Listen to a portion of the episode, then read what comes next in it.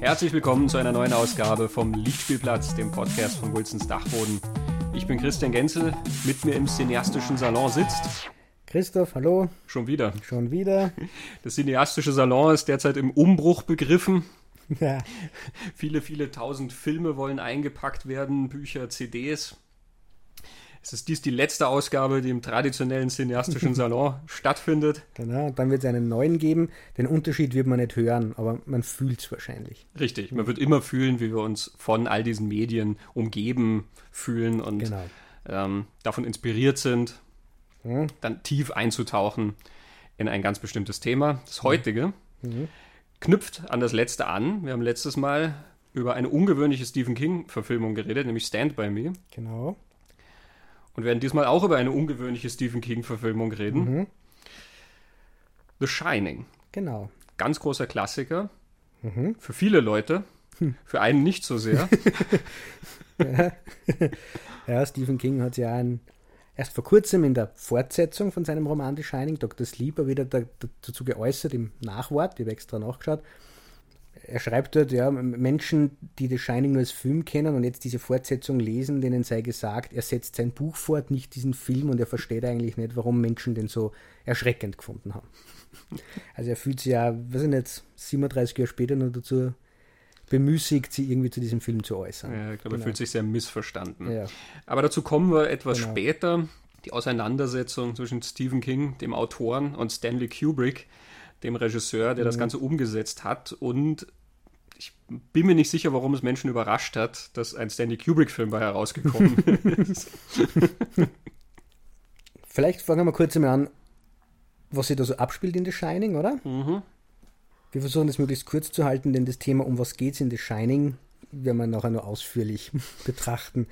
Äh, ein, ein Schriftsteller übernimmt in einem Hotel in den Rocky Mountains, relativ weit oben und abgeschieden in den Bergen, den Job des Hausmeisters über den Winter. Das Hotel schließt über den Winter und er soll darauf aufpassen. Jetzt zieht er mit seiner Familie, also seiner Frau und seinem Sohn, das ist der Danny, äh, in dieses Hotel. Das passt ihm ganz gut, dort abgeschieden zu leben. Er will nämlich an seinem Buch schreiben. Danny hat einen imaginären Freund zu Beginn, beziehungsweise übersinnliche Fähigkeiten, das spielt dann nur eine Rolle. Da spricht immer irgendwer aus ihm oder mit ihm, er bewegt immer den Zeigefinger. Und Jack Torrance, das ist die Hauptfigur, die spielt Jack Nicholson, äh, verliert zunehmend den Zugriff auf die Realität um ihn herum, bis er am Ende der Geschichte mit der Axt auf seine Familie losgeht. So, das ist das, was da so passiert. Es ist auch in etwa das, was im Buch passiert. Es ist- und genau. dann doch wieder was ganz anderes. Äh. Es gibt noch eine Figur, die wichtig zu erwähnen wäre. Ähm, also es gibt, sagen wir mal, zwei Figuren, die noch so eine Mhm. kleine Rolle spielen. Das eine ist der Leiter des Hotels, der ganz am Anfang äh, auftaucht. Ulman heißt der, Genau. der das Vorstellungsgespräch mit Jack Torrance, also dem Familienvater, dann Mhm. äh, führt und ihm dabei erzählt, was in dem Hotel schon passiert ist. Genau. Nämlich der letzte Hausmeister im letzten Winter ist leider mit der Axt auf seine Familie losgegangen. Genau. Es scheint kein sehr gutes Hotel zu sein. Ja, genau. Eine zweite Figur, die da noch eine Rolle spielt, ist ein Koch, ein farbiger. Halloran heißt er. Mhm. genau. Ähm, der ist am Anfang auch noch da, wo eben die Zelte abgebrochen werden in dem Hotel und er erkennt diese Fähigkeit in Danny, in dem Sohn, ähm, dieses Übersinnliche, dieses Sehen, was der hat. Er nennt es eben das Shining, daher der Titel des Films. Ähm, und er warnt den Jungen vor einem bestimmten Raum, Genau. dem Raum, das Zimmer Nummer äh, 237, 237. Ähm, da ist nichts Schlimmes drin, aber er soll trotzdem nicht reingehen. Ja, genau. Und dieses Shining, was das ist, der Junge kann so telepathisch mit anderen, die das Shining haben, kommunizieren offensichtlich, also über Gedanken einerseits und das andere, er hat so Visionen. Und es ist am Anfang unklar, ob die aus der Vergangenheit sind oder zur Zukunft kehren oder was auch immer das ist. So, das sind diese zwei Sachen, die das Shining kann oder tut oder macht oder so. Okay. Ja, wann hast du denn das erste Mal Shining Das gesehen? erste Mal, ja, mit 16 oder so, mit 18, irgendwo da. Hm. Also späte Teenagerjahre. Ja. Und damals ähm, habe ich mich sehr gefürchtet, vor allem vor diesen Gängen und diesen Mädchen, die da am, am Gang stehen und eben diesen Visionen von diesem Burschen, von diesem kleinen Burm. Also er hat mir so dieses Gefühl suggeriert, kann ich mich nur erinnern, da kann jederzeit alles passieren. Äh, So wo man in andere Horrorfilme ja oft einmal recht safe ist, wenn man weiß, okay, solange die Lampe brennt oder solange Tag ist, wird einmal nichts passieren, aber wehe, es wird finster. Äh, bei The Shining habe ich immer so das Gefühl gehabt, da kann jederzeit irgendwas komisches, eigenartiges, schreckhaftes passieren. Also es gibt ja diese Sequenzen, wo der Junge mit seinem Tretauto durch die Gänge von dem Hotel fährt zum Beispiel. Also da hat es mich immer sehr, mich immer sehr zusammengezogen. Mhm. Bei mir muss es auch so 16 gewesen sein, mhm. wenn ich es erstmal gesehen habe. Und ich mochte ihn am Anfang gar nicht. Und ich bin mir heute nicht ganz sicher, ob es nicht daran lag, dass ich mich zu sehr gefürchtet habe. Mhm. Ähm, weil ich weiß, dass ich selbst damals auch diese Mädchen, die auftauchten, mhm. sehr, sehr unheimlich fand. Die finde ich auch heute noch sehr unheimlich, eben wo er mit dem Tretauto dann mhm. rumfährt und irgendwann biegt er um die Ecke und da stehen diese beiden Zwillinge, also die jungen Mädchen eben, das sind sozusagen die, das sind die Kinder von dem vorigen Hausmeister, die mhm. der um die Ecke gebracht hat. Man sieht dann auch in so kurzen Flashes die zerstückelten Körper da quasi genau. liegen. Es ist äh, eins von diesen Bildern, was nur sehr kurz ist und du mhm. bildest dir dann ein, dass es viel schlimmer ist, als es dann mhm. in Wahrheit ist. Du siehst da jetzt keine Leichenteile in dem Sinn, du siehst halt einfach alles mit Blut. Genau. So, aber die diese Axt. Plötzlichkeit und, und diese, ja. ähm, dass du da so hineingestoßen wirst. Dazu kommt dann auch ein sehr, sehr unheimlicher Soundtrack. Ähm, es ist ein Soundtrack, der ganz viel mit äh, modernen Komponisten arbeitet, mhm. wie Ligeti und so, wie das auch schon, wie Kubrick das auch schon in 2001 zum Beispiel gemacht hat. Ähm, also ganz viel atonale Klänge, die ja. bei mir extrem viel Gänsehaut hervorrufen. Ja, ich finde, dass der Soundtrack eine integrale Rolle spielt, in dem, wie, wie der Film unheimlich wirkt. Also da brummt es immer so tief oder es ist ja so ein hohes Ziehen und Pfeifen, manchmal knistert es fast elektronisch. Ähm, es wird immer lauter. Mhm. Also das tragt ganz viel dazu bei, dass das sehr unangenehm und, und unheimlich wirkt. Es sind ja am Anfang auch schon diese äh, Sündflächen, die mhm. da drüber liegen, wenn das Auto Richtung Hotel fährt. Mhm. Wendy Carlos hat diese Synthesizer-Flächen gemacht. Mhm. Also eigentlich Walter Carlos, der dann irgendwann zu Wendy Carlos wurde. Ist mhm. bekannt durch den Tron-Soundtrack. Ähm, also das sind auch dann ja ganz fremdartige Klänge, weil das halt auch noch so diese alten Synthesizer sind, die halt auch immer sehr pompös wirken und, und einfach sehr, äh, ja, äh, fast verstörende Klänge eigentlich produzieren. Ne? Mhm. Aber eben, also es kann sein, dass ich damals fast zu sehr mich gefürchtet habe und den Film deswegen abgelehnt habe. Ähm, ich habe ihn aber auch abgelehnt, weil ich ihn halt einfach, ich habe ihn sozusagen nicht verstanden. Ähm, mhm. Er erklärt sich ja nicht. ähm, und ich fand das dann halt alles sehr verworren.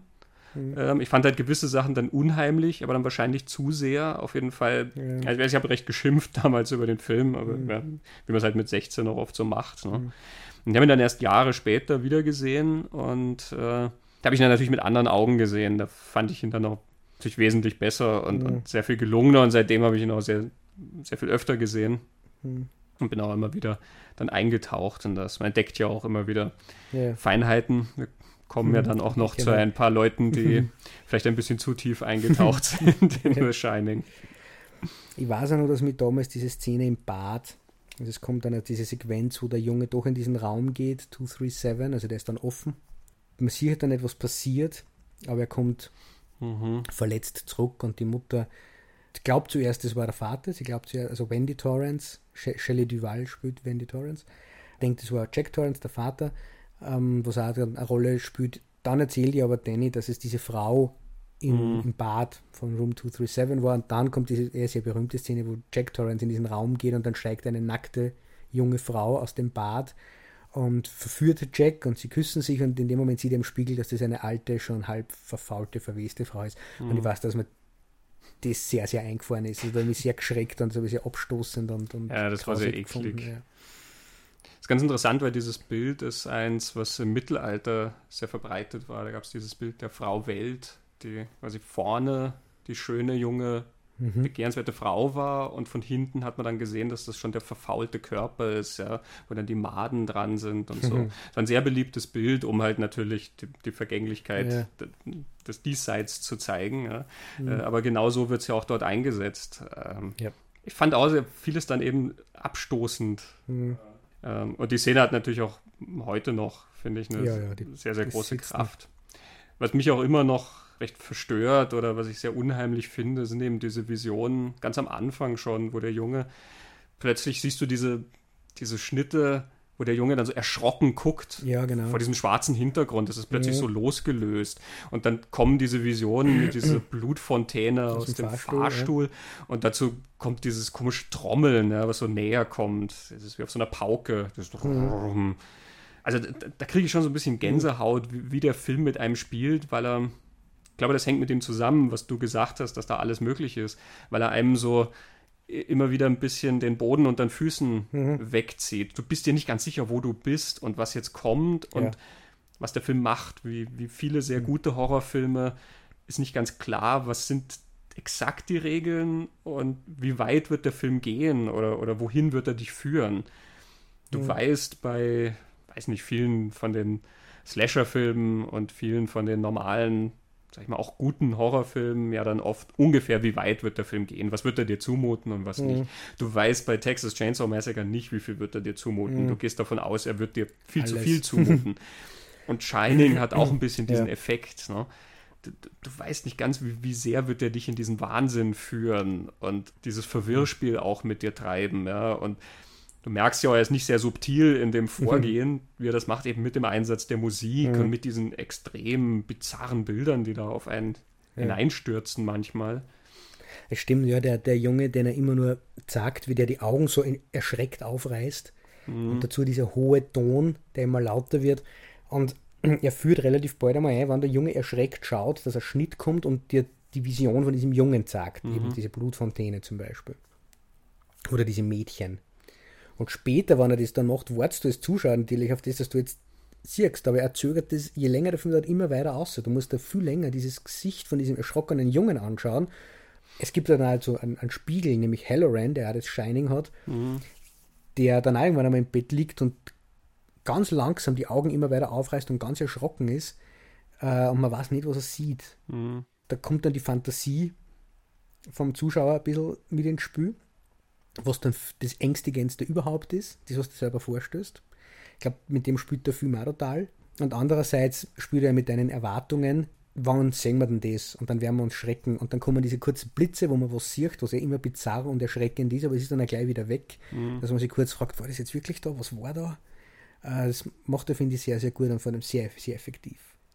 Er ist eigentlich wirklich schon, selbst wenn du in seine Einzelteile ihn zerlegst, ähm, so eine Ansammlung von vielen, vielen kleinen, großartigen Momenten, mhm. finde ich. Also wir, wir, picken da jetzt einzelne Szenen raus und sagen, das ist sehr unheimlich und dieser Moment ist sehr stark und so. Und es ist, es, also selbst wenn man das Gefühl hat jetzt vielleicht, dass nichts zusammenkommt, was mir jetzt nicht so geht, ich finde, das, das mhm. kommt alles sehr gut zusammen, aber ich finde, selbst wenn ich jetzt da den roten Faden verlieren würde, würde ich trotzdem so viel genießen an den Einzelmomenten mhm. eigentlich. Also die Szene, wo Jack mit diesem imaginären Barkeeper mhm. spricht, mhm. äh, das ist sowieso eine ganz klassische Szene, mhm. ähm, die auch oft zitiert wird. Ich selber habe das auch schon mal geklaut in einem ganz mhm. frühen Kurzfilm, den ich mhm. gemacht habe in I Am. ähm, dieses Geplänkel mit dem Barkeeper, der vielleicht da ist und vielleicht nicht, ja, und dann so dieses sehr höflich freundliche an sich hat, aber so ein bisschen der, der Blick ist so leicht zu starr. Irgendwas ja. ist da so ein bisschen daneben. Man hat es jetzt auch gerade wieder in Passengers, Passengers gesehen. Genau. Ähm, er zitiert das Völlig. ganz klar, ähm, auch von Farbe des Jacketts mhm. her, was dieser, dieser Barkeeper dann trägt. Ne? Also großartig gespielt von, von mhm. Joe Turkel, den wir aus Blade mhm. Runner kennen. Ähm, er ist ja der Erfinder der Replikanten ja. in Blade Runner. Und hier in, in Shining dieser Barkeeper, der eigentlich sich ja fast nicht rührt. Lloyd. I like you, Lloyd. I always liked you. Genau, und dieser Gegensatz dann, mhm. nämlich Jack Nicholson, der ja immer so grinst, als hätte er allein oben schon 50 Zähne im Mund. und er lässt sich auch so gehen, sobald er ja. bei Lloyd sitzt. Ja. Bei, bei Lloyd erzählt er ja dann auch, wie er den Jungen einmal aus Versehen geschlagen hat. Ja, genau. Ja? Äh, einmal ist ihm die Hand ausgerutscht. Genau. Und er, er, spielt das alles so übertrieben dann mhm. bei ihm, ja, weil er sich wirklich so gehen lässt. Und dazu dann dieser ganz, ganz strenge Barkeeper, der mhm. wirklich eben sich nicht bewegt und, und keine Miene verzieht, der nie reagiert, immer nur so, mhm. so nickt nach dem Motto, ja, es ist in Ordnung. Ja. Und sehr unnachgiebig, weil später dann im Film taucht er eben wieder auf und verweigert dann das Geld und dann fragt Jack Nicholson, ich möchte gerne wissen, wer meine Drinks zahlt. Und er mhm. sagt, das müssen sie nicht wissen. Das ist jetzt, jetzt nicht wichtig. Und du merkst ja, der ist eiskalt auch. Also man kriegt dann auch Angst. Und man merkt ja, dass Jack Torrance Angst vor dem kriegt und er willigt dann ein, um, um des Friedens willen. Er besteht dann nicht darauf zu wissen, wer zahlt denn jetzt meine Drinks. Ja. Das stimmt, wobei ich habe hab das immer so verstanden, dass halt es ist sozusagen eine Bestätigung dieses wichtigen Status, den Jack okay. innerhalb dieses Hotels hat, weil etwas zuvor, wo Jack ja bezahlen will, sagt ihm doch Lloyd noch, Your money is no good here. Mhm. Also er muss hier nicht zahlen. Ne? Mhm. Und da, da, kommen wir jetzt schon ein bisschen rein in ja, die. Ist jetzt anders, in, ja. In aber, das, das, was den Film auch eigentlich, finde ich, so spannend macht, gerade im, im wiederholten Ansehen, mhm. weil du sehr viele Sachen unterschiedlich deuten kannst genau. und sehr viele Ambivalenzen da drin sind. Ne? Ich habe ihn ja immer so ein bisschen als Spiel mit einem Kontrollwahn gesehen. Also Jack als dieser Patriarch, der mal zufällig seinen Jungen geschlagen mhm. hat und dem man durchaus zutraut, dass er das vielleicht auch öfter gemacht hat. Da schwingt immer diese, diese Angst ja auch mit vor dieser häuslichen Gewalt. Ja, seine Frau mhm. ist sehr, sehr ängstlich vor ihm, die duckt mhm. auch sehr schnell, wenn er was sagt und sein Junge hat Angst und fragt ihn ja auch an einer Stelle, ob er nicht vielleicht ähm, wirst du uns wehtun. Genau. Ja. Und Jack ist quasi immer der, der alles unter Kontrolle halten will. Und alle diese, diese Begebenheiten, die man da sieht, sind sozusagen immer so ein, ein Bild seines Kontrollwahns.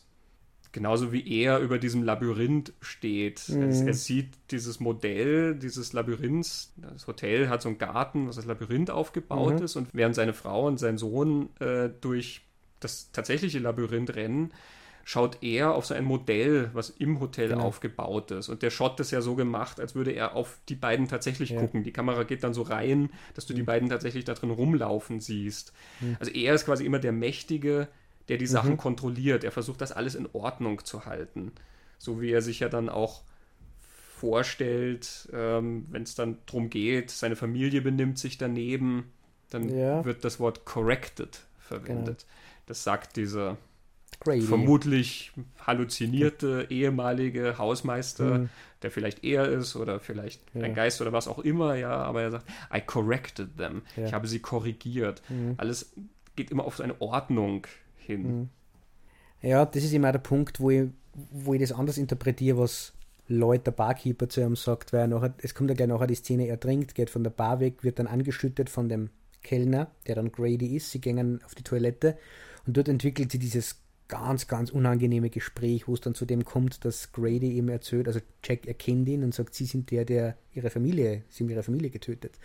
Und er sagt, na, I corrected them.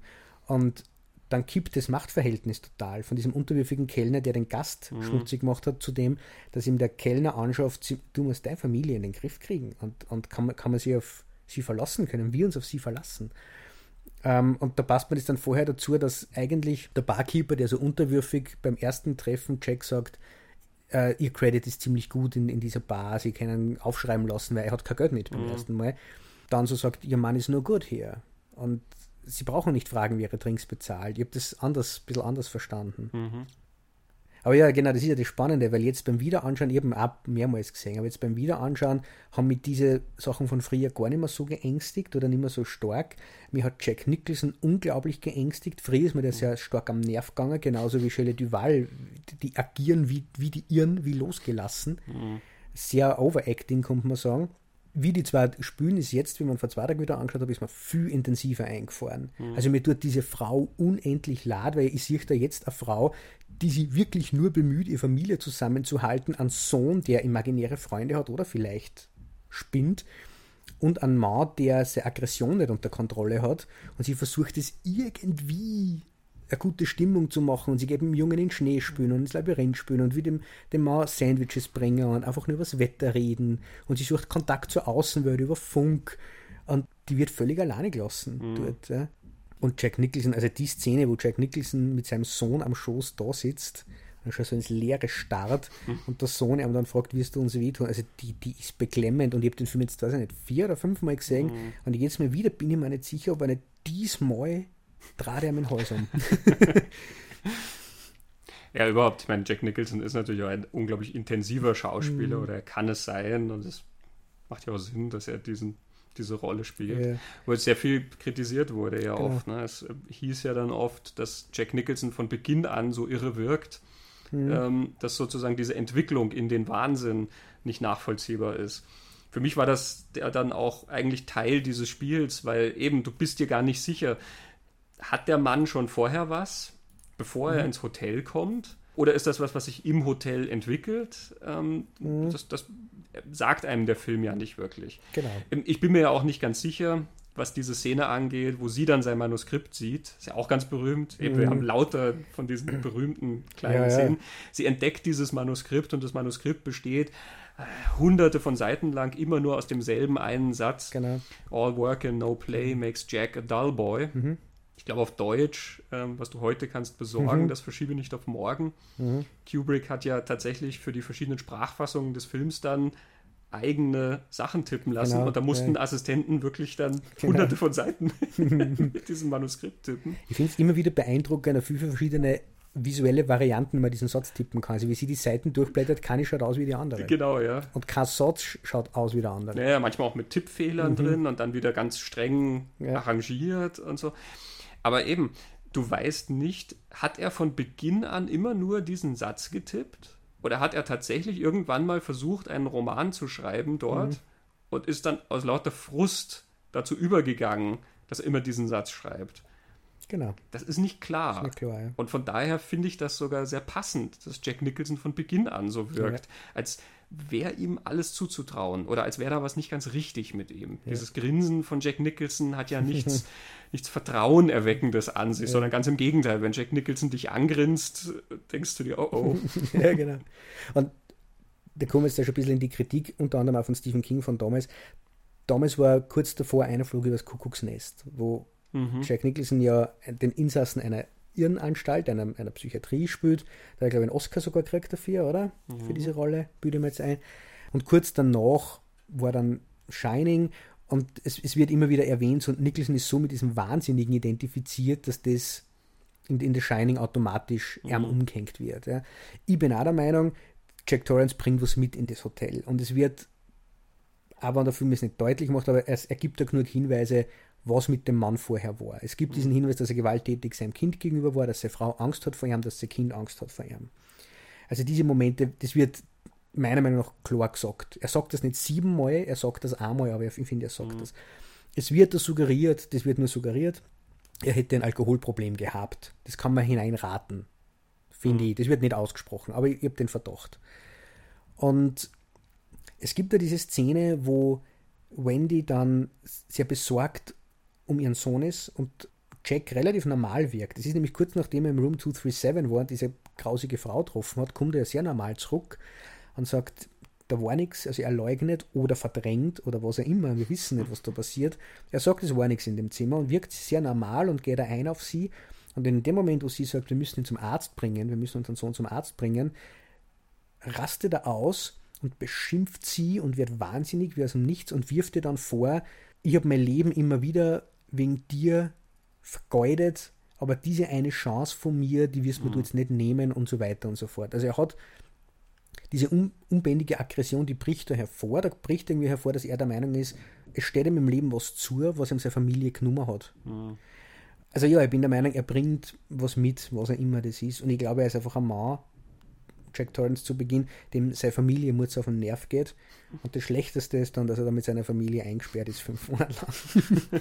ich finde, das merkt man am Anfang schon im Auto, wo die Wendy ihm irgendwas erzählt und er, er, er nickt so genervt und der Sohn will dann wissen, was Kannibalismus ist oder irgendwie so und Jack erklärt sie ihm dann. er erklärt ihm die Geschichte von der Donnerparty, die ja, genau. Hat, was ja eigentlich so eine Geschichte ist, die völlig unpassend ist für so einen, weiß nicht, achtjährigen Jungen. Ja, genau. Und auch da, Jack Nicholson erzählt das mit diesem suffisanten ja. Grinsen. Ja, mhm. das ist, du kannst es so ein bisschen als den Vater sehen, der seinen Sohn so ein bisschen tratzt irgendwie mhm. mit irgendwas so ein bisschen ekligem mhm. und so, aber irgendwie äh, ist es auch eher unpassend ja, dann. Ja, ähm, gemein, aber ist, da es nur diese eine Szene ist, mhm. ist es dann schwer, sozusagen ein komplettes Konstrukt über die Verhältnisse in dieser Familie ja. draus zu bauen. Ne? Also, was ich da jetzt sehe, ist eben diese Familiendynamik, die schon beschädigt ist. Das ist mein Eindruck jetzt beim Wiederschauen, ich, dadurch, dass man öder wird, glaube ich, kann man in diese Leerstellen, die der Film ja absichtlich lässt, mhm. Sachen einlesen. Und ich, ich glaube, das macht Kubrick ganz bewusst, dass er das ein bisschen der Fantasie überlässt, dass man das dann füllen kann mit dem. Ja. Und was mir dann auch geholfen hat, es macht dann auch Sinn, dass wenn ich mir vorstelle, Jack Torrance ist dieser sehr aggressive, cholerische, vielleicht Alkoholkranke oder, oder Trinker, der auf sein Kind losgeht, vielleicht auch auf seine Frau, dass der eine Frau hat wie, wie Wendy Torrance, wie Shelley Duvalde spielt, die so, sofort die Fassung verliert und duckt und nervös wird und zittert mhm. und weint, wenn der nur die Stimme erhebt, macht dann auch total Sinn. Weil da gibt es eine Vorgeschichte, die uns nicht erklärt wird, glaube ja. ich. Es würde auch Sinn machen, mhm. dann der Junge irgendeine Art von psychischer Störung hat, ja, der mhm. imaginäre Freund oder was mhm. immer er dann dort hat, ja, dass das eine Art von dem Jungen ist, um mit dieser Situation fertig zu werden. Ne? Ja. Also ich bin der Meinung, dass, dass das ja eine Geschichte von The Shining ist. Mhm. Diese Familiengeschichte von diesem Mann, der was mitbringt in das Hotel, was seine eigenen Dämonen sind und, und eine, eigentlich eine kaputte Familiendynamik, ja. die dann in einem abgeschlossenen, von der Außenwelt abgeschlossenen Hotel, man kann ja nicht weg von dem Hotel, das wird dann eingeschneit, sind die auf sich selbst zurückgeworfen. Das wird schon reichen für schweres Psychodrama. Und dann bin ich der Meinung, gibt es nur diese andere Seite, nämlich, dass da tatsächlich Übersinnliches passiert in dem Hotel. Also da gibt es ja. irgendeine Form von Geistern oder was auch immer. Ja, es vermischt sich dann gewissermaßen. Genau. Ne? Ins falsche Hotel gezogen. naja, ich glaube, die wären im anderen, wenn es nicht das Overlook gewesen äh, wäre, dann wären die in einem anderen, glaube ich, auch an ihre Grenzen gestoßen. Ja. Aber gerade die Tatsache, dass das nicht so ausbuchstabiert wird mhm. und schon dir überlassen wird und dann so ein bisschen wie ein Puzzle funktioniert, ja. wo aber auch manchmal die Teile nicht hundertprozentig aneinander passen. Es gibt dann ja. nicht die ganz rationale Erklärung für alles, wo du dann gesagt hast, ja genau, das ist deswegen und das ist deswegen mhm. und das ist deswegen. Ähm, bekanntestes Beispiel, was ja dann auch oft als Kritikpunkt genannt wird, ist die Sequenz, wo er dann unten eingesperrt ist, nachdem er ja dann schon mit der Axt genau. rumläuft genau. und so. Er wird dann irgendwann überwältigt von ihr, von mhm. der Frau, und sie sperrt ihn ja dann in, diesen, in diese Vorratskammer genau. ein. Und dann kommt eine Sequenz mit ihm innen drin, mhm. ähm, wie er recht rumschreit, und dann hört er wieder diesen Grady, Grady den, genau. den, imaginierten ehemaligen Hausmeister, der mhm. seine Familie umgebracht hat und danach sich selber. Und Grady ist sehr verständnislos, dass Jack mhm. sich so hat überrumpeln lassen. Ja, Jack mhm. muss jetzt endlich für Ordnung sorgen mit der mhm. Familie und dann öffnet Grady Die Tür. diese Tür. Ja.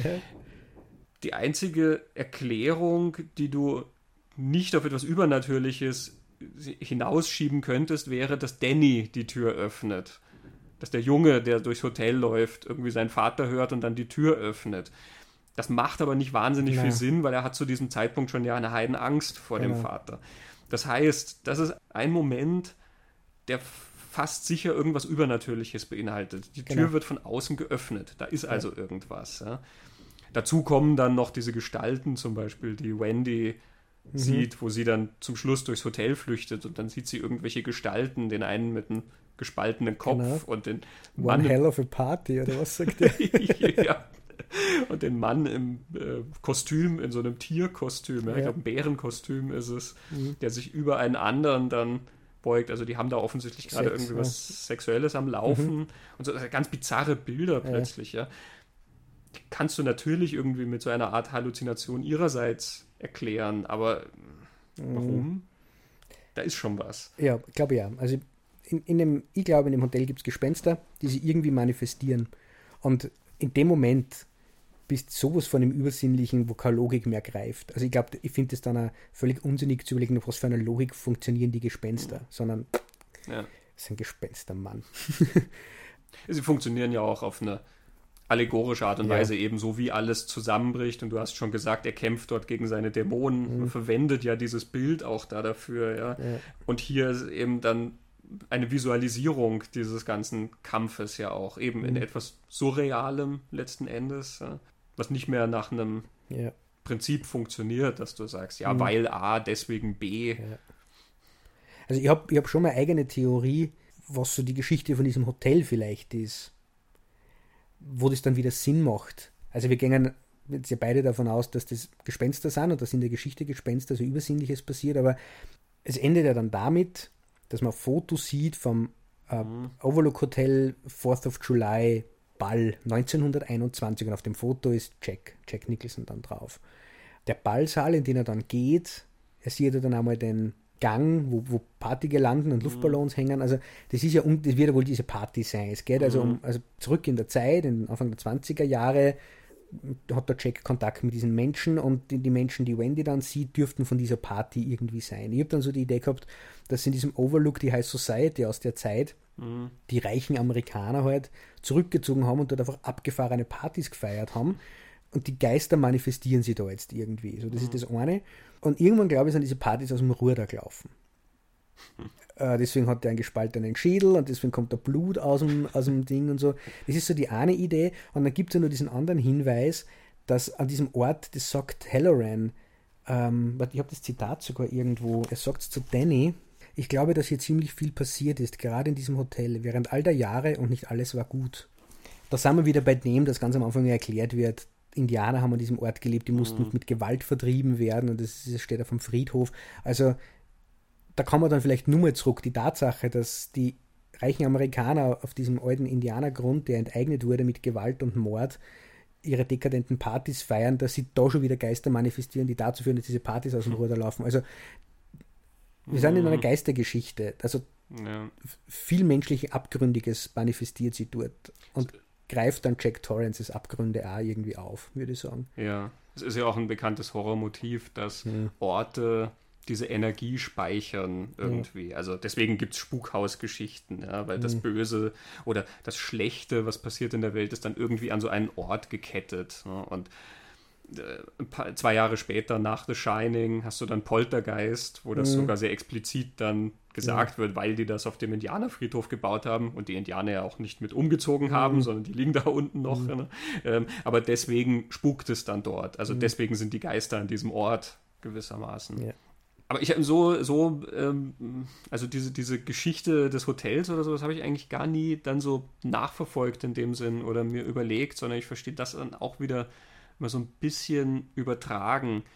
Der Jack wird an einer Stelle gesagt, you've always been the caretaker. Mhm. Äh, war das schon immer irgendwie. Ja. Und ich habe ja vorhin auch gesagt, Grady, mit dem er da redet, ist es vielleicht er selber. Denn das, was mhm. die beiden machen, ist ja identisch. Also genau. Jack schafft es dann zwar nicht, dass er seine Familie auslöscht, aber sozusagen er hat es schon mal geschafft. Ja? Mhm. Ähm, oder Grady hat es geschafft. Also diese Doppelung ist ja da gegeben in den zwei Figuren. Und deswegen verstehe ich das jetzt sozusagen gar nicht so in, einem, in einer zeitlichen Chronologie, sondern ähm, dass er das immer wieder sozusagen durchlaufen muss. Mhm. Ja, also er ja. wird immer wieder sozusagen da, damit konfrontiert. Er, er wird dem nicht entkommen können. Ja. Was immer in ihm schlummert, ja, an Gewaltbereitschaft ja. und, und an, an Aggressionen seiner Familie gegenüber oder der Welt gegenüber, das wird immer wieder kommen. Er wird sich selber treffen und die, diese Auseinandersetzung damit haben, ja, dass er Ordnung schaffen muss. und, und auch wenn er das Gefühl hat, dann er, er, er, tut irgendwas dafür oder dagegen oder wie auch immer, führt das wieder zu diesem Punkt zurück und dann ist er wieder Teil von diesem Hotel oder umgekehrt. Dieser, dieses Hotel ist ein Ort, was auch etwas mit dem zu tun hat, was in einem schlummert. Mhm. Also, ich es gut erkläre, aber ja. sozusagen da kommt das eher an einem hervor. Ja, mir fällt da jetzt ein, weil du jetzt gesagt hast, er kommt immer wieder zu sich zurück. Diese, diese Labyrinth-Idee, mhm. die der Film ja auf mehreren Ebenen, finde ich, durchexerziert. Also du hast das Labyrinth im Garten, du hast als Spiel also das Labyrinth der Gänge, durch die der Junge fährt, durch die aber dann auch Wendy läuft. Mhm. Wir kommen ja dann nur zu einem anderen Film, der auf die Geometrie des Hotels recht eingeht. Aber das ist ja eine totale Absicht. Das ganz lange Steadicam Fahrten da drin, mhm. wo man um Ecken geht und Gänge runter und wieder um ein Eck und irgendwo aufhören, irgendwo zurück und es wirkt halt, als wäre Irrgarten und durch ganz viele Blendungen macht der Kubrick ja klar, dass quasi der Irrgarten im, im Garten, das echte Labyrinth, ist der Irrgarten des Hotels und dann kriegst du Überblendungen mit Jack Nicholson, der so die, die, die Augen oder den Kopf mhm. gesenkt und so oben drüber so wahnsinnig äh, man hat das Gefühl, er schaut beim Fenster aus und schaut seiner Familie beim Spülen zu. Mhm. Ähm, und das wird dann relativ klar, der verlauft in seinem eigenen Labyrinth. Also er hat, das ist so auf mehreren Ebenen. Das ist eh der klassische Kubrick-Shot, ne? Ja. dieser etwas gesenkte Kopf, mhm. die Augen, die so nach oben gucken. Das siehst genauso bei Full Metal Jacket zum Beispiel, bevor ja. Vincent D'Onofrio dann wahnsinnig wird. Oder er ist dann schon wahnsinnig, aber ja. Ja, oder äh, Clockwork Orange. Ja. ja. Also das hat er immer wieder. Mhm. Und bei Shining, ähm, dieses Labyrinth-Thema spiegelt sich ja auch im Visuellen dann wieder nicht nur, wie die Kamera durch die Gänge geht, mhm. sondern selbst im Dekor des Hotels. Diese ganzen Teppiche, die die haben, das sind mhm. ja nur Labyrinthe eigentlich. Es sind immer diese komischen Muster und Formen, wie lauter Gänge und Wege und, und ähm, so wie diese Waben, die so ineinander gehen. Also alleine das finde ich ist zum Anschauen ja schon so ein Labyrinth. Ja. Da ist ja auch kein Ruhepunkt, obwohl es eigentlich alles immer so ein, ein klares Muster ist. Genau. Es ist aber gleichzeitig so ein äh, etwas, was, was so dahin fließt und irgendwo ins Unendliche geht, letzten mhm. Endes. Selbst Tapeten und alles haben teilweise dieses Muster da drauf, ähm, mhm. in dem man sich verläuft. Ne? Ja. Ich finde das mit dem Ruhepunkt da sehr, sehr interessant und gut, was du jetzt gesagt hast, dass man, man kommt nicht zur Ruhe. Es ist unsettling, es ist immer, irgendwas passt nicht ganz. Mhm. Und alleine das, was, was das Auge da sehen muss, diese Farben, die Formen und das gleichzeitig aber in so einem völlig, also es ist alles so schön symmetrisch bei Kubrick immer, das ist ja das Shining. Aber irgendwie, da, es tut fast weh, manchmal sich das anschauen, diese Muster und Sachen. Aber das macht er absichtlich. Es, es macht unruhig und es macht unangenehm. Mhm. Und das ist, glaube ich, das, auf was er abzieht. Ja. Also Teil der Kritik war ja immer, man kriegt keinen Bezug zu den Figuren und Kubrick sei so analytisch und er geht das sehr analytisch an und er ist alle seine Sachen sehr analytisch und sehr intellektuell angegangen, das ist halt er. Aber innerhalb dessen, und er zieht ja auf das dann ab. Mhm. Ich finde, er zieht auf das ab, das unangenehm ist. Das soll das sein, was, was der Horror ist. Ja.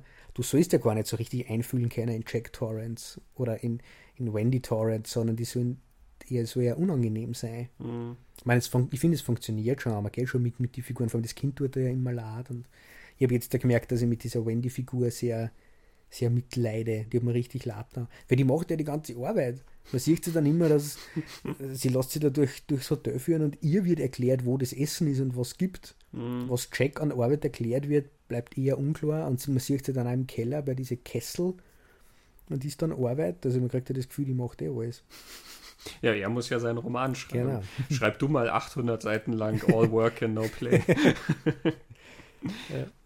Ich finde Kubrick eigentlich gar nicht so analytisch, wie es immer heißt. Also ich glaube, ich weiß schon, was gemeint ist, mhm. weil er etwas, etwas recht Kühles ja. vermittelt. Er hat eben auch so was Kontrolliertes. Also man muss ein bisschen aufpassen, dass man sich da nicht zu sehr hineinsteigert, weil Filme ja oft schon etwas vom Filmemacher widerspiegeln mhm. und so wie zum Beispiel Hitchcock ähm, so ein bisschen was von sich in Vertigo gepackt hat, ja, weil Hitchcock diese Obsession hatte, mit, wie die Frauen auszusehen mhm. hatten und dann siehst du in Vertigo, wie diese Frau sozusagen mhm. dann gestaltet wird nach diesem Vorbild. Also ja. wird ja auf, auf in, in, sehr vielen Untersuchungen dann immer wieder darauf eingegangen, dass das schon auch sehr viel mit Hitchcock persönlich mhm. zu tun hat. Und ich finde, dass Shining dann auch immer ein bisschen Kubrick selber widerspiegelt, eben diese Kontrolle, ja, dieses sehr arrangierte, und sehr, sehr perfektionistische. Also irgendwo hat diese, so, so, wie Jack Torrance seine Umgebung sozusagen auszurichten versucht, so richtet Kubrick seinen Film dann auch letzten Endes aus. Mhm. Ja wie gesagt, man, man, darf da nicht zu weit gehen mit der mhm. Interpretation, aber da diese Geschichten ja auch legendär sind, wie weit er dann seine Schauspieler getrieben hat mhm. äh, in diesem Perfektionswahn, den er dann hatte mit 120 Takes oder mhm. was immer er dann gemacht hatte. Also Shelley Duval, die die Wendy gespielt hat, hat ja gesagt, sie würden nie wieder mit ihm drehen, weil er sie an ihre Grenzen gebracht ja. hat. Die, die, musste immer hysterisch schreien und Szene um Szene hysterisch schreien. Und ich kann mir schon vorstellen, wenn du das dann 40, ja. 50, 60 Mal machen musst, du bist ausgelaugt irgendwann. Ja. Und mein Jack Nicholson wird dir wahrscheinlich nicht sagen, das strengt mich an, aber diesen Irrsinn dann Szene um Szene wieder abzufackeln, auch das macht sicher was mit dir. Ja. ja. Also da, da ist, finde ich, da spiegelt sich ein bisschen der Filmemacher mhm. in dem Film auch wieder, ja. Dieses zwischen dem, dem Labyrinth, in dem er eintaucht und dieses, diese Muster, diese Kontrolle, die er dann über diese Welt legt, mhm. letzten Endes. Ja, während er über sich und sein, sein Innere überhaupt keine Kontrolle hat. Ja. Aber da finde ich es jetzt interessant, weil, weil du jetzt, wie, wie Kubrick mit den Schauspielern agiert, erwähnst, dass er in diesem der, das Stanley Kubrick-Archiv, dieses dicke, dicke Buch vom Taschenverlag über alle seine Filme, äh, erklärt er auch, warum er in The Shining das so gemacht hat, wie er es gemacht hat. Und da mhm. wird dann so beschrieben, ähm, bei, bei Jack Nicholson war der erste Take immer brillant, das hat immer perfekt passt. Und Kubrick hat ihn weitermachen lassen. Und die nächsten zehn Takes waren langweilig. Und irgendwann hat, hat Nicholson nicht mehr gewusst, was er machen soll und hat völlig überzogen. Und das sind die Takes, die er dann hergenommen hat. Mhm. Und er erklärt dann, im Horror ist es ganz, ganz wichtig, dass er in der, er ist das ganz, ganz wichtig, er vergleicht sich da mit Kafka und mit, mit Borges und so weiter, so wie die schreiben, das muss alles sehr realitätsgebunden sein und sehr, sehr schlicht und simpel, damit dann der Gegensatz wann Nicholson jetzt zum Beispiel den Verstand verliert, mhm. umso schreckhafter und stärker ist und das darf man nicht übertreiben. Diese Momente darf man nicht übertreiben. Mhm. Das finde ich jetzt auf zwei Art und Weisen spannend. Jetzt, ich mir das sagen her, denke ich mir, das passt überhaupt nicht zu The Shining. ähm, Vor aber der Realitätspart. Ne? ja, den Realitätspart erklärt er aber auch ganz genau, dass er gesagt hat, er war ganz wichtig, wie das Hotel ausschaut. Mhm. Dass das eigentlich echt ausschaut. Und Andererseits ist es aber wieder dieser, dieser, dieser analytische Zugang, der, der, der denkt sich die Psychologie und auch den Wahnsinn vorher mhm. sehr genau durch, sagt aber gleichzeitig in Interviews, man kann hinschreiben ins Drehbuch, was man will, das ist völlig irrelevant, man muss dann mit dem ans Set gehen, was die dann draus machen, ist wieder ganz was anderes. Das, das finde ich dann spannend da, was, was das für ein Typ mhm. Regisseur war, dem man eben so dieses kühle, überlegte, starre bei seinen Filmen so ja. ausschauen und gleichzeitig hat er, glaube ich, die Fähigkeit gehabt, wirklich sehr viele Sachen sehr genau durchzudenken. Beschreibt aber dann, dass er einfach die Leute machen hat lassen. Mhm. Weil ich meine, wenn du 60 Takes machen lässt, hast du unendlich viel Material. In dem Taschenbuch, also in dem Taschenverlagbuch steht ja drin, er hat immer nur 10 Leute vom technischen, von der technischen Crew am Set gehabt und damit hat er sich leisten können, dass er die Drehdauer massiv überzirkt, mhm. von 17 Wochen auf 14 Monate. Und dass er, weiß ich nicht, 40.000 Meter Film belichtet hat, mhm. einfach weil er sonst so viel Geld gespart hat. Aber das dürfte dem irgendwie wichtig gewesen sein. Also den ganzen Ruf, den Kubrick hat immer von der Info überrascht, dass mhm. der einfach macht und macht und macht und schaut, was da passiert. Ich hätte mir eigentlich immer vorgestellt, das ist ein Typ, der, ich habe gehört, der macht ganz viele Wiederholungen, aber ich immer glaubt, der macht es, weil er ganz genau haben will und er weiß ganz genau, wann der das 120 Mal machen muss. Mhm. Aber so wird, kommt er nicht um, mhm. eigentlich. Sondern, also das ist in Bezug auf die Shining. Ja. Nur mal das jetzt gelesen. Ja, ich glaube, in dem Sinne passt analytisch natürlich, weil mhm. er jemand ist, der sich die Sachen durchdenkt. Ja, ja. Das, das passt.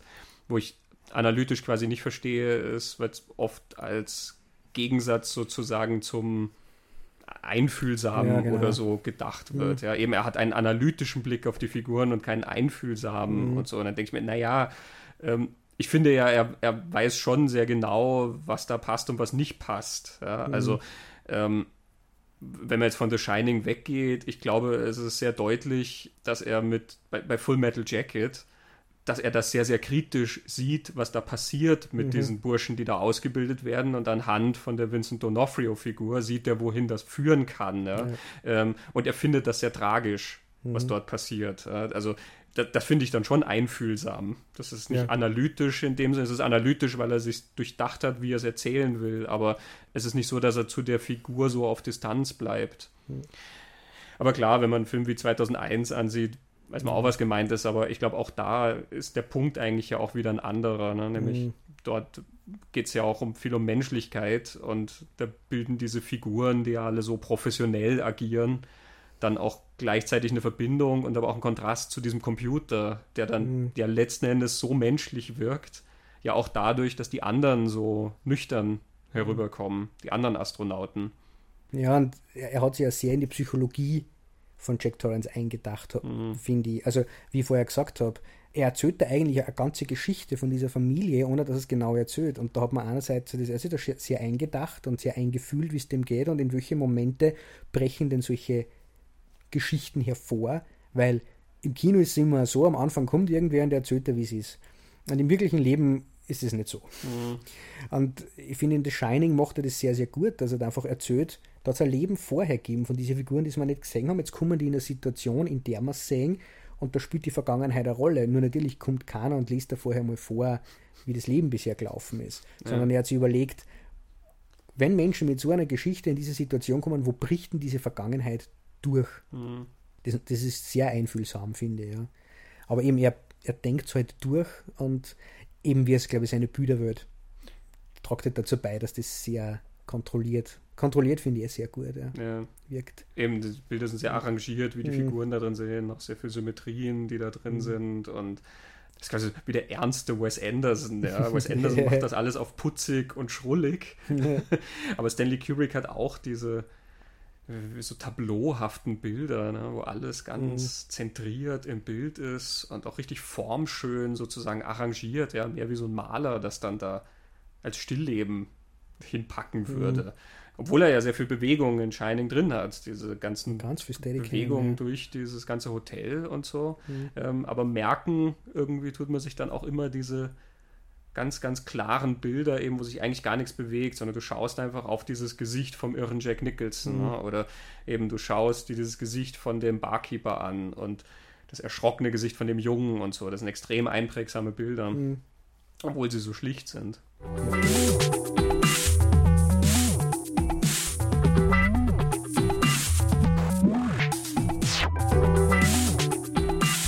Ja, zum Analytischen oder um nochmal auf das Analytische zu sprechen zu kommen. Fällt mir auch noch ein, also auch das Psychoanalytische hat da wahrscheinlich eine Rolle gespielt. Also ich habe in dem Interview, in dem Kubrick-Archivbuch äh, gefunden, dass sie Kubrick vor allem mit zwei Texten im Vorfeld von, von The Shining, also in der Drehbuchphase auseinandergesetzt hat, ganz intensiv. Das eine ist ein Buch von Bruno Bettelheim, der war Psychoanalytiker. Ähm, das heißt, Kinder brauchen Märchen, so heißt es auf Deutsch, wo er so psychoanalytische Deutung und Erläuterung von Märchen darlegt und äh, argumentiert, dass die Märchen diese Grausamkeit und Brutalität brauchen und dass es auch wichtig ist, den Kindern sie auf diese Art und Weise zu erzählen. Es würde jetzt zu weit führen, wenn ich das ausführe, aber das war so ein Element. Und das andere ist ein Essay von Sigmund Freud, den er sehr intensiv gelesen haben muss, sagt er nämlich das Unheimliche, wo Freud in psychoanalytischer Denkweise erklärt, was unheimlich ist. Und was Freud in dem Essay tut, ist, er erklärt es für die Realität, wie kommen unheimliche Situationen zustande und erklärt es auch für die Fiktion, das finde ich dann recht interessant, wie man das in, in The Shining sieht, denn versuche das jetzt kurz zu erklären, weil das Problem mit alten psychoanalytischen Theorien ist, dass A alt sind, B kompliziert und dass sie über die Jahre so einen Ja-Eh-Charakter gekriegt haben. So allgemein Wissen, aber das weiß er nicht immer. Also Freud geht davon aus, dass man als, als Kind so eine magische Phase hat, wo man denkt, durch Wünschen, wenn ich mir als Kind was wünscht, wird das Realität. Und dieser Glaube verschwindet irgendwann, man überwindet den. Und Freuds Gedanke ist, dass der einfach nur ins Unterbewusste verdrängt wird und dort aber bleibt. Und dieser Wunsch ist das Vertraute. Freud sagt, das Unheimliche enthält immer was Unvertrautes und muss gleichzeitig was Vertrautes enthalten.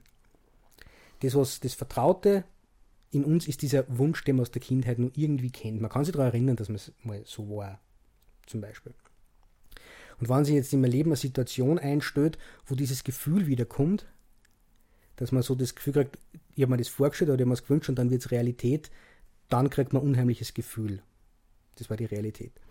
Dann in der Fiktion, und das finde ich auch spannend, wie es für die Fiktion erklärt, er macht es anhand von E.T.A. Hoffmanns Der Sandmann vor allem in dem Essay.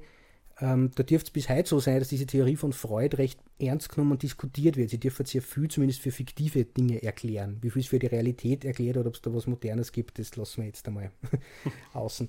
Aber in, in der Fiktion sagt er, der Dichter muss zuerst den Anschein erwecken, er redet vom, vom Dichter oder der Autor, dass das alles auf dem Boden der Realität steht, die Geschichte, die erzählt wird.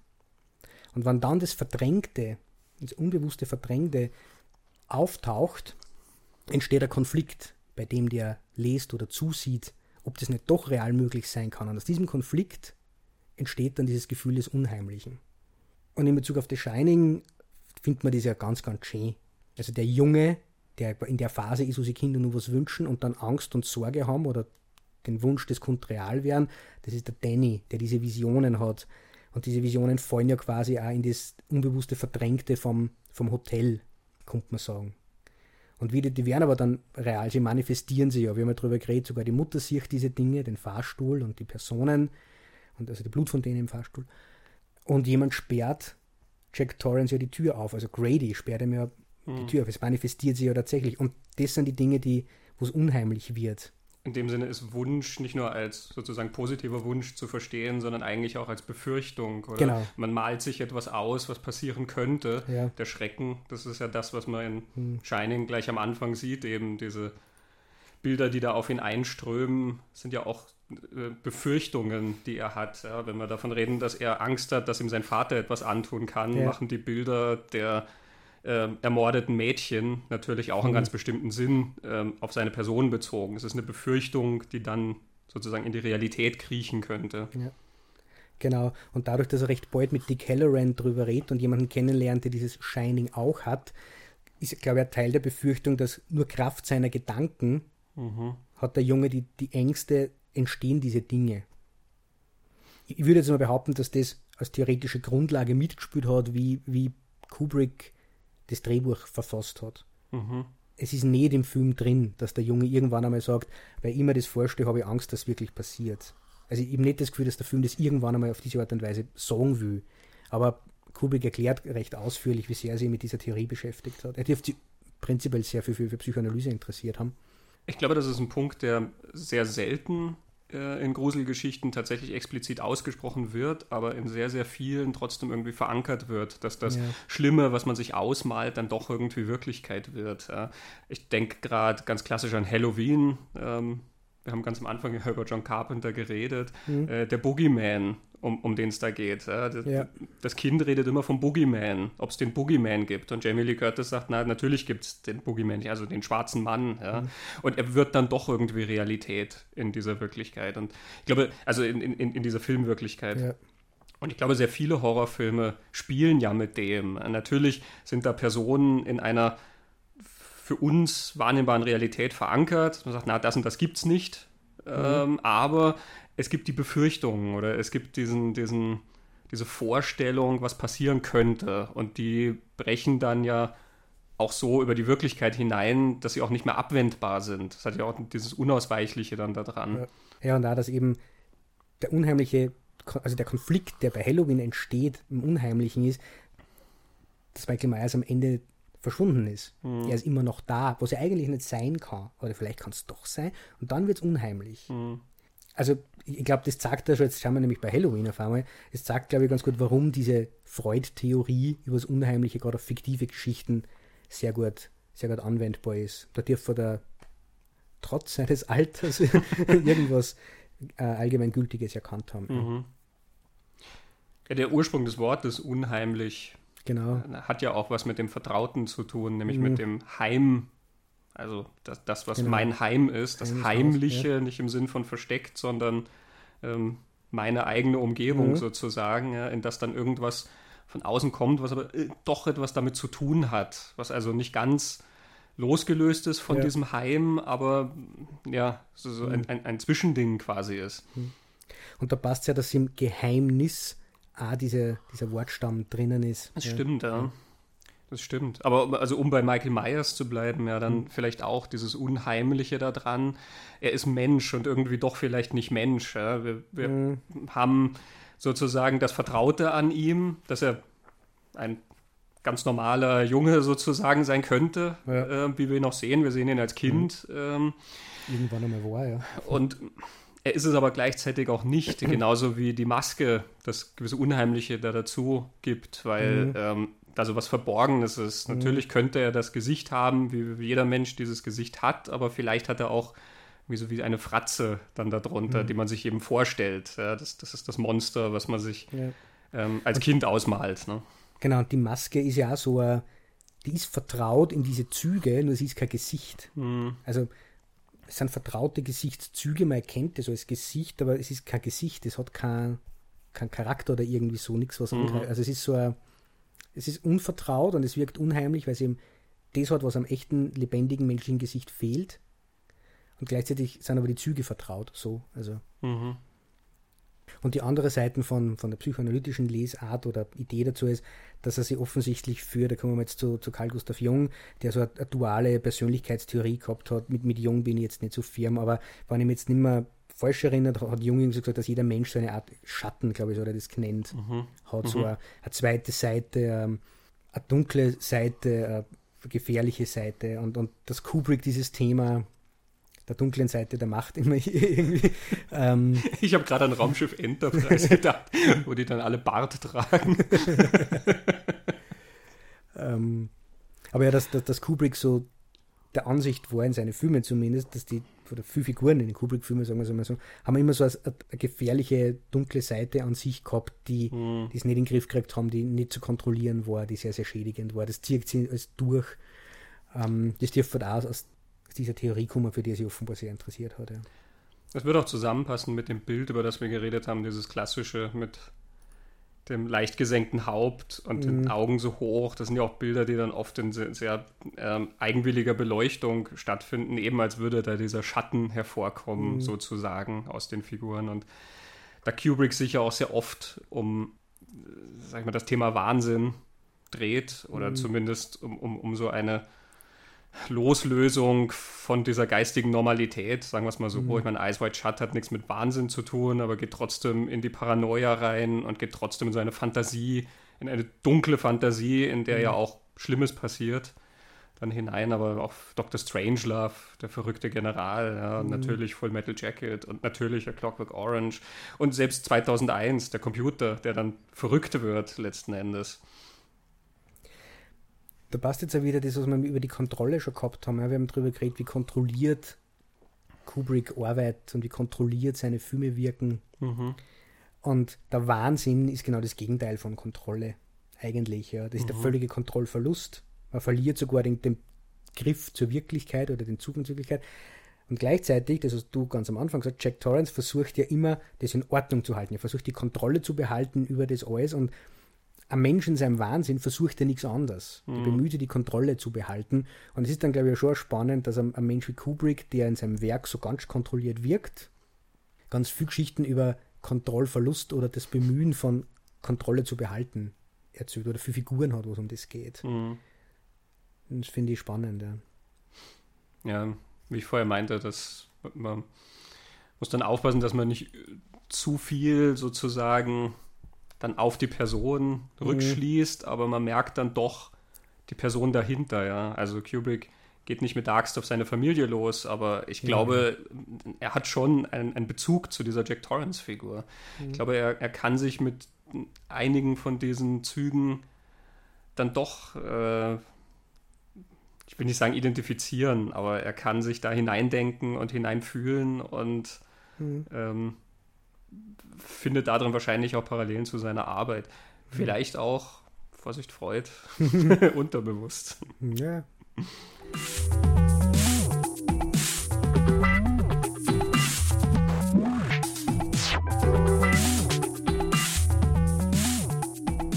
Ja, wir haben einige Interpretationen jetzt. Ja, also mit, mit der war es jetzt nicht schwierig, nachdem Kubrick gesagt hat, er hat sich damit beschäftigt. Aber es gibt ja noch andere Interpretationen, um was in The Shining wirklich geht. Also wir haben ja schon geredet mit verschiedenen Ansätzen. Es ist eine Geschichte von häuslicher Gewalt oder es ist eine Geistergeschichte. Ähm, was auch immer. Wir haben gesagt, es ist eine sehr ambivalente Sache und das ist ja auch das Spannende am Film, dass er dir vieles nicht ausbuchstabiert, dass er dir sehr, sehr viele Stücke hinwirft, aus denen du dann etwas puzzeln kannst. Und da gibt es Menschen, die haben sehr eifrig gepuzzelt. ja, genau. Und über diese Menschen gibt es sogar einen eigenen Film. Mhm. Es ist kein Dokumentarfilm, es ist mehr ein Essay. Ja, würde ich auch sagen, ja. Room 237 von Rodney Asher ist vor ein paar Jahren rausgekommen. Da reden verschiedene Kubrick-Exegeten darüber, was sie in The Shining gefunden haben. Mhm. Und der Film zeigt diese Menschen nicht, wie sie darüber reden, sondern wir mhm. hören ihre Stimmen und bebildert wird das Ganze Hauptsächlich natürlich mit dem Material aus The Shining, mhm. über das sie reden, aber auch dann mit Bildern aus anderen Kubrick-Filmen. Also ja. äh, wir sehen dann genauso Bilder aus Strangelove und Eyes Wide Shut und Barry Lyndon, was halt ja. passt zu dem, was ja. die gerade sagen. Manchmal wird tatsächlich eine Brücke gebaut zu einem anderen Film mhm. äh, und manchmal passt es einfach stimmungsmäßig. Ähm, wenn man eine Szene sieht und jemand redet dann gerade über ein bestimmtes mhm. Gefühl oder so. Wie fangen wir da jetzt an? Man neigt dazu, mit dem abgefahrensten anzufangen. Aber vielleicht halten wir uns den ein bisschen zurück. Jetzt würde mich interessieren, was findest du, dass das abgefahrenste ist? Ich finde die alle sehr abgefahren. Fangen wir jetzt doch mit dem abgefahrensten an. Wir können mit dem ersten anfangen. Ich kann mich erinnern, was die erste Theorie war. Der ist auch schon sehr abgefahren. Mhm. Der Mann mit dem Holocaust. Ja, das, okay. Fangen wir mit dem Holocaust an, super. War das nicht der erste? Ich glaube, die Indianer waren das erste. Na, ach so. Kann, stimmt, kann sein, dass Aber es sind ja zwei kam. Holocausts dann eigentlich. okay. Egal. Ja, der Mann mit den Indianern. Ja. Das ist eine sehr schöne Blaupause, der Mann mit den Indianern. Ich habe vergessen, äh, wie er heißt. Bill Blakemore. Bill Blakemore ist der Meinung, es geht in diesem Film nicht um ein Spukhaus oder um einen Mann, der wahnsinnig ist, sondern es geht um den Mord, an den Völkermord an den amerikanischen Ureinwohnern, an den Indianern und er, er zieht da ganz viele Punkte, wo Kubrick darauf hinweist, dass es ihm um das geht. Das Offensichtlichste, ähm, und deswegen hat die Theorie dann auch noch so einen Tick mehr Tragkraft mhm. als die anderen, sagen wir es mal so, mhm. ist, dass tatsächlich ja darauf hingewiesen wird, dass Indianer abgewehrt werden mussten. Wir hatten genau. schon gesagt, dass es diese Geschichte, die dann in Filmen wie Poltergeist, ja, explizit genau. aber auch Amityville Horror, diese Amityville-Geschichte spielt schon damit, ja. dass in diesem Grund tatsächlich etwas ist und in dem Fall waren das halt Indianer. Genau, wir haben ja vorher auch schon darüber geredet, dass diese Vergangenheit dieses Ortes vielleicht sie irgendwie in diesem Unbewussten dieses Hotels gespeist hat und dann sind die total so. Aber er um, findet es ja noch in mehr Objekten oder in mehr Punkten des Films als nur in diesem einen Satz des Leiters am Anfang. Er findet sehr viele Wandteppiche, ähm, die tatsächlich in dem Hotel hängen, von indianischer Kultur. Er findet äh, Konservendosen, die im Hintergrund stehen. Von Calumet, mhm. was Friedenspfeife bedeutet. Mhm. Weißt du, was in diese Dosen drin ist? Ähm. Ja, nicht. okay. äh, ich glaube Backpulver. Okay.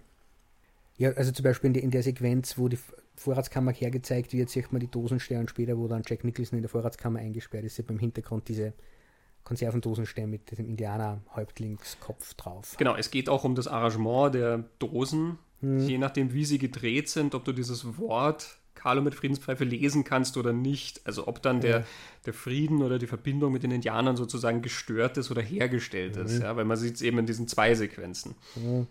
Genau. Indianerzöpfe geflochtene von Wendy, glaube ich, sind auch so eine Idee, oder? Irgendwo ja. mal. genau. Und was der Film dann macht, das hat man ja auch gemerkt, diese Sequenz, wo Jack Nicholson Wendy schön langsam durch, dieses, durch die Hotellobby verfolgt, die Stiege hinauf. Er, mhm. er wird wahnsinnig, er droht ihr, ich werde dir nicht wehtun, ich werde dir den Schädel einschlagen. Und sie werden mit dem Baseballschläger ab. Da gibt es dann so, so Schnitte auf Cowboy, Indianer, Western-Filme von früher, auf die dann auch dieser Bill Blake mal hinweist, die so eins zu eins über Nummer ist, wo halt die Weißen die Indianer töten oder die, die Indianer die mhm. Weißen und dann fallen die da irgendwo runter und genauso ist das jetzt da, wie Jack Nicholson da die Stiege dann runterfällt und so. Das ist eine Theorie, die es immerhin auch in das Kubrick-Buch vom Berz Verlag geschafft hat. Andreas Kilp und Rainer Roth haben das herausgegeben hier. Berz Verlag gibt sehr gute Filmbücher raus, ähm, wo sich dann äh, um ein Thema verschiedene Essays äh, finden lassen, die teilweise auch von verschiedenen Autoren geschrieben sind. Da gibt es ganz hervorragende Bücher über Jim Jarmusch und David Fincher und so. Tarantino. Auch Kubrick mhm. ist ein mhm. gutes Buch mit verschiedenen Betrachtungen zu den Filmen, wie dann welche Besonderheiten da drin sind, welche Themen, auch teilweise wie die Bilder arrangiert sind und so weiter. Also das sind sehr kluge Filmbücher. Auch in dem Essay hier über The Shining wird dann dieser Bill Blakemore zitiert. Mhm. Er wird zitiert, also es ist nicht so, dass jetzt diese Theorie ganz als sozusagen eins zu eins übernommen wird, aber mhm. zumindest hat sie ihren Weg da reingefunden. In diesem Essay wird dann zum Beispiel auch das mit dem Calumet Backpulver mhm. erklärt. Ähm, es wird auch darauf hingewiesen, eben wie Bill Blakemore dann auch in Room 237 erklärt, dass ja Halloran ähm, der Farbige sozusagen mhm. als Stellvertreter einer mhm. Minderheit dann fungiert. Mhm. Ja. Und das wird dann hier auch noch weiter ausgeführt. Obwohl das Overlook Hotel die Insignien der indianischen Kultur absorbiert hat, ich nehme an, das sind die Wandteppiche, sind Rot, Weiß und Blau doch ganz offensichtlich seine Farben. Die Garderobe Ullmans und auch Hallorans setzt sich weitgehend aus diesen Tönen zusammen, als sie zum ersten Mal zu sehen sind, und ab etwa der Mitte des Films kleidet sich auch Jack zunächst hauptsächlich in Braun- und Grüntönen, nur noch in Rot, Weiß und Blau. Danny und Wendy machen exakt die umgekehrte Entwicklung durch und auch Halloran trägt eine braune Jacke, als er ins Hotel zurückkehrt. Overlook, das heißt nicht nur Aus- oder Überblick, sondern auch Übersehen. Der Schauplatz und das dazugehörige Labyrinth heißt Overlook Hotel und eine der wichtigsten Szenen spielt während eines Balls zur Feier des 4. Juli. Auch dieses Datum verfügt für die amerikanischen Indianer über besondere Relevanz. So hat Kubrick einen Film gemacht, in dem das amerikanische Publikum in fast jeder Einstellung Hinweise auf die Indianer sieht, aber nie erkennt, wovon er wirklich handelt. Die Beziehung dieses Films zu seinen Zuschauern ist Teil des Spiegels, den dieser Film voller Spiegel der Natur seines Publikums vorhält. Das ist aus Blakemore zitiert. Mhm. Ja, also das ist nicht das, was der Essayist von Berz da schreibt. Was, was, ich ein bisschen schade finde an dieser Theorie ist nämlich, ich, ich finde, dass er schon Punkte hat und ich glaube tatsächlich, dass dieses Thema bewusst irgendwo da in The Shining drinnen ist. Es ist nur nicht, meiner Meinung nach, nicht so, wie er behauptet, nämlich, dass es in Wirklichkeit in diesem Film darum geht, mhm. sondern es ist Unterfutter. Es ist, äh, es gibt dem Ganzen ein Fleisch. Es ist eine Textur, ja. die halt mitschwingt. Äh, es, es, sind so ein paar Elemente quasi reingeworfen. Aber eben, nachdem ja auch tatsächlich drüber geredet wird, mhm. über diesen Grund mit den Indianern, ja, da natürlich schwingt das dann als, ja. als Stimmungsbild mit. Ja.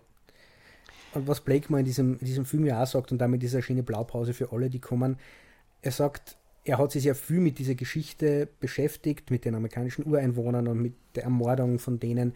Und er sagt, glaube ich, den Satz, er ist mit diesem Vorwissen in das Shining gegangen und deshalb hat er das erkennen können und andere, die das Vorwissen gehabt haben, nicht.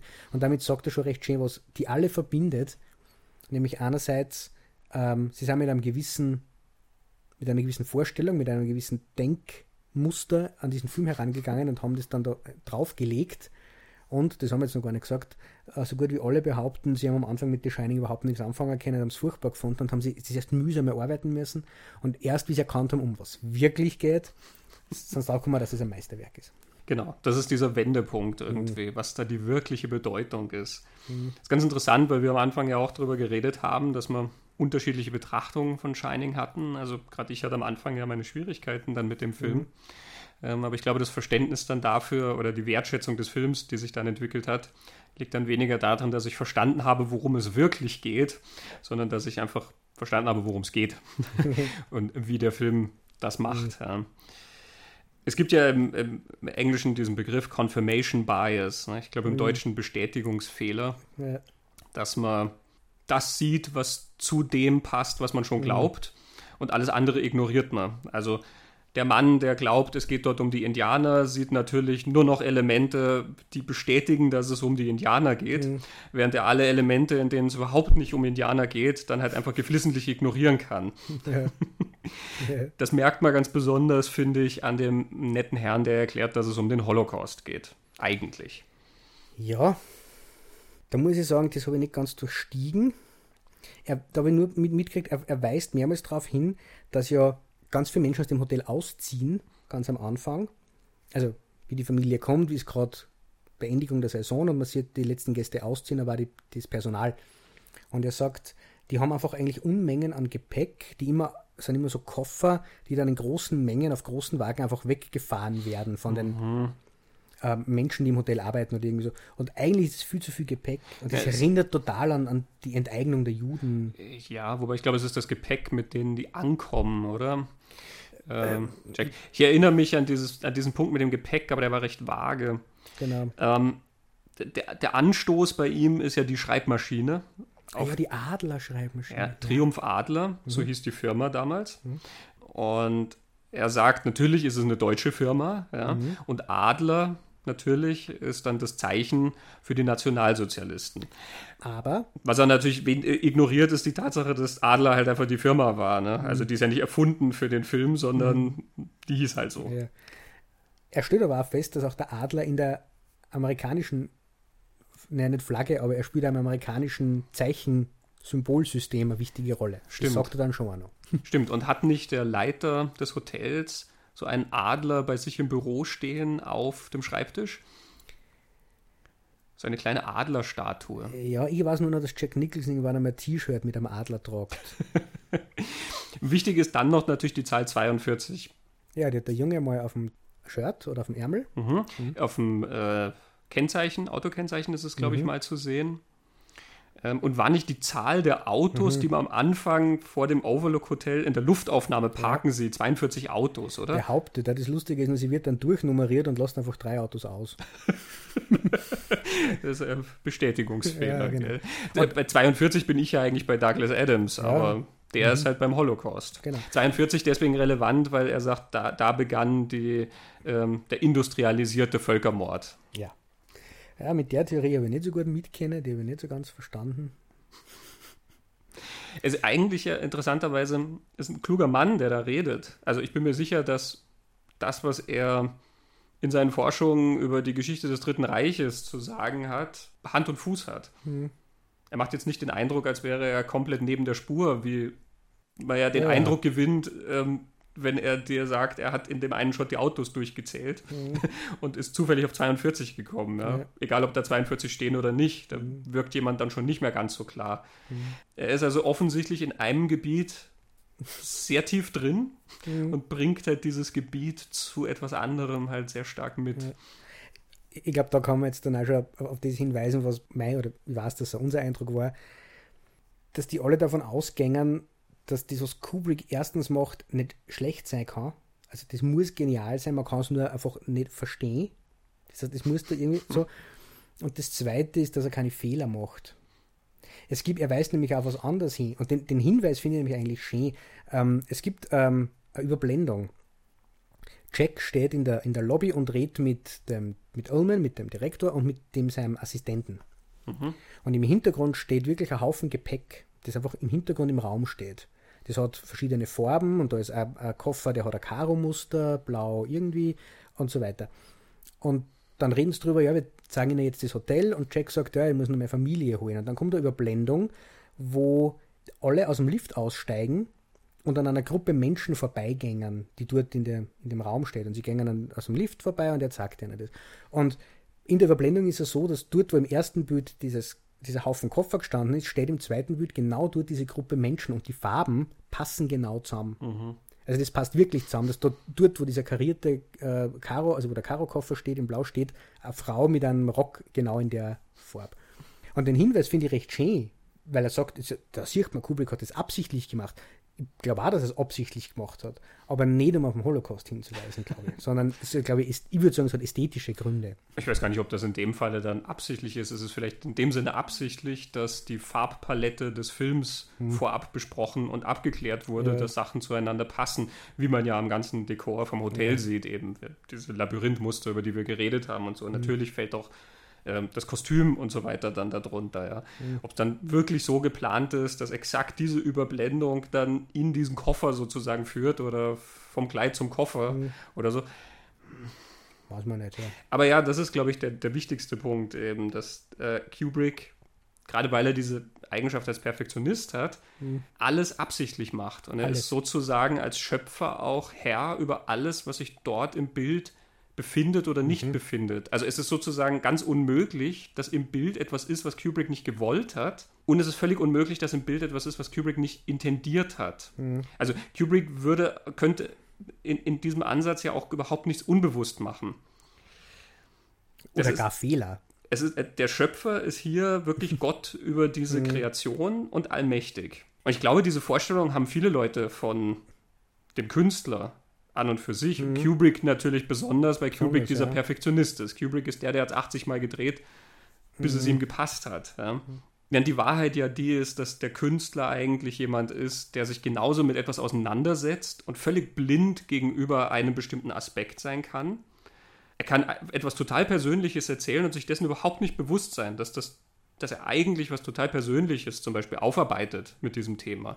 Oder dass er immer Geschichten über ein ganz bestimmtes Thema anpackt, weil ihn die so faszinieren oder weil er als Kind so gerne mit die, diese jene Bücher gelesen hat oder so.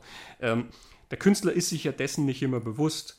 Und der Künstler kann von dem, was er da schafft, ja auch überrascht werden. Der Künstler kann etwas schreiben und dann draufschauen und denken, oh, aha. Natürlich bist du in einem Film ja dann immer in dieser Erklärung, denn ja, ja, er hat es ja dann drin gelassen. Also es ist sozusagen nicht spontan entstanden, selbst wenn es ihn überrascht hat, hat er sich entschieden, es drin zu lassen. Aber du kommst mit dieser Argumentation immer auf diese Allmacht, die halt einfach nicht existiert, sondern er ist halt ein Mensch wie jeder andere auch, bei dem Ja. Sachen zufällig passieren und sich Bedeutungen zufällig ergeben. Und egal wie sehr er es durchdacht hat, hat er halt einfach nicht diese Kontrolle über alles, das dort passiert und strebt die ja auch in dem Sinne gar nicht an. Also Ja. er strebt sie an in dem Sinne, dass er seine Geschichte so gut wie möglich erzählen will, aber nicht in dem Sinne, dass er sämtliche Bedeutungsebenen durchdacht hat. Ja, und von Bedeutungsebenen, die irgendwer anderer Jahre später da reinlegt. Ein sehr, sehr spannendes Beispiel ist ja, ich weiß nicht, welche Theorie das gehört, aber dass in einer Szene im Hintergrund der Stuhl an der Wand steht und im, im nächsten Cut ist er weg. Ja. Ähm, und ich weiß nicht, was damit bewiesen sein soll, aber das ist auch hundertprozentig absichtlich. Und ich gehe mal davon aus, bei jedem anderen Regisseur, selbst bei Ridley Scott, würde man sagen, uh, Continuity-Fehler. Bei Kubrick gibt es das nicht. Das ist Absicht. Das heißt doch dann, er, er nimmt damit die Klischees des Horrorfilms aufs Korn. Wirklich? Ja, ja, das ah. erklärt der Mann dann so. Ja. Es ist ja. ein Kommentar zu den Klischees des Horrorfilms, weil es ja ein Spukhausfilm ist. Hm. Was der dann nicht macht, ist, also das ist die Szene, wo Jack Nicholson am Schreibtisch sitzt und ähm, seine Frau kommt zu ihm und er ist genervt von ihr, weil er sie stört. Und dann gibt es eben diesen Anshot, der auf Nicholson, wo im Hintergrund an der Wand der Stuhl steht und den Gegenshot auf sie. Und wenn man wieder zurück auf Nicholson schneidet, fällt im Hintergrund dieser Stuhl. Es ist in der Nahaufnahme. Hm. Du hast zwei verschiedene Einstellungsgrößen auf ihn, okay. wenn ich mich richtig erinnere. Und ich glaube, in der näheren fehlt der Stuhl und in der weiteren ist er dann wieder da. Deswegen ist es manchmal, wenn du auf ihn schneidest, weg und mhm. dann halt, wenn du wieder auf ihn schneidest, ist er wieder da. Genau, und das ist nämlich jetzt der Punkt. Er ist nämlich nachher wieder da. Er schneidet da nicht nur einmal mhm. hin und her, sondern mehrmals. Und er ist später wieder da. Aber da hat sich die Kamera bewegt oder der Stuhl hat sich hinten ist verschoben worden, weil er nicht so schön zum Sehen ist, wie in der Einstellung kurz davor. Mhm. Ich würde jetzt einmal sagen, äh, selbst Kubrick passieren Fehler und ich glaube, selbst Kubrick muss irgendwann einmal sagen, nimm mir jetzt das, wo hinten der Stuhl steht oder nimm mir die bessere Performance vom Schauspieler. Das ist so die erste Idee, die ich habe. Andere Idee, die ich dazu gehabt habe, ist, passt dann zu einer anderen Theorie, dass er vielleicht schon bewusst oder in Kauf genommen hat, dass Sachen sich sperren, einfach nur um unbewusst, so nur im, im mhm. in der unteren Wahrnehmung, das bisschen, da stimmt irgendwas nicht. Mhm. Aber das sind so Sachen, die, das ist zu profan. Also Fehler ist sowieso unmöglich. Ja, aber. Ja. Ja, klar, es könnte sein, dass er einfach nur so ein Gefühl der Unstimmigkeit genau. erzeugen will. Aber jeder, der Filme macht, sitzt im Schneideraum irgendwann mal vor dieser Wahl und du hast halt diesen Take und dann stellst du fest, oh, okay, da ist das und das nicht da. Oder so. Ja. Und dann das heißt dann unter Filmleuten dann auch immer, gerade wenn der Continuity-Mann kommt und sagt, ah, da war aber vorher die, die, Orange lag so drei Zentimeter mhm. weiter rechts und irgendwie so, heißt es dann immer irgendwann, na, wer jetzt anfängt, die Orangen zu zählen, der, der hat sowieso ein Problem mit dem Film. Du sollst ja. ja nicht diese Szene sehen und Stühle im Hintergrund schauen, ob sie sich bewegen oder nicht, ja, sondern du, du, guckst auf Jack Nicholson, du bist drin. Das sind ja Elemente, die du eigentlich immer erst nach, was weiß ich, ja, wie viel ja. Ansehen sind. Manchmal erwischt man zufällig sowas, dass mhm. man es gleich sieht. Ja. Mein Gott, es gibt auch auffällige Continuity-Fehler, dann geht mhm. halt die Tür zweimal auf oder so in anderen Filmen. Das, dann mhm. weißt halt, ah, okay, ist halt so. Ähm, aber du nimmst als Filmemacher sehr, sehr viel von diesen Sachen in Kauf, aus ganz bestimmten Gründen. Es muss so und so zusammenpassen. Der Schnitt funktioniert dann auch vielleicht nur so, weil er in der einen Einstellung gerade die, den Arm so hebt und in der anderen, dann hat er es immer ohne den Arm gespielt und dann hast du nur den einen Take, wo er den Arm genauso hebt, dass du ranschneiden kannst. Und aus irgendeinem Grund ist halt da hinten der Stuhl nicht. Ja. Ne, meine Güte. Ja, Wer auf den Stuhl achtet, ist, hat sowieso ein Problem mit dem Film. Ja, genau.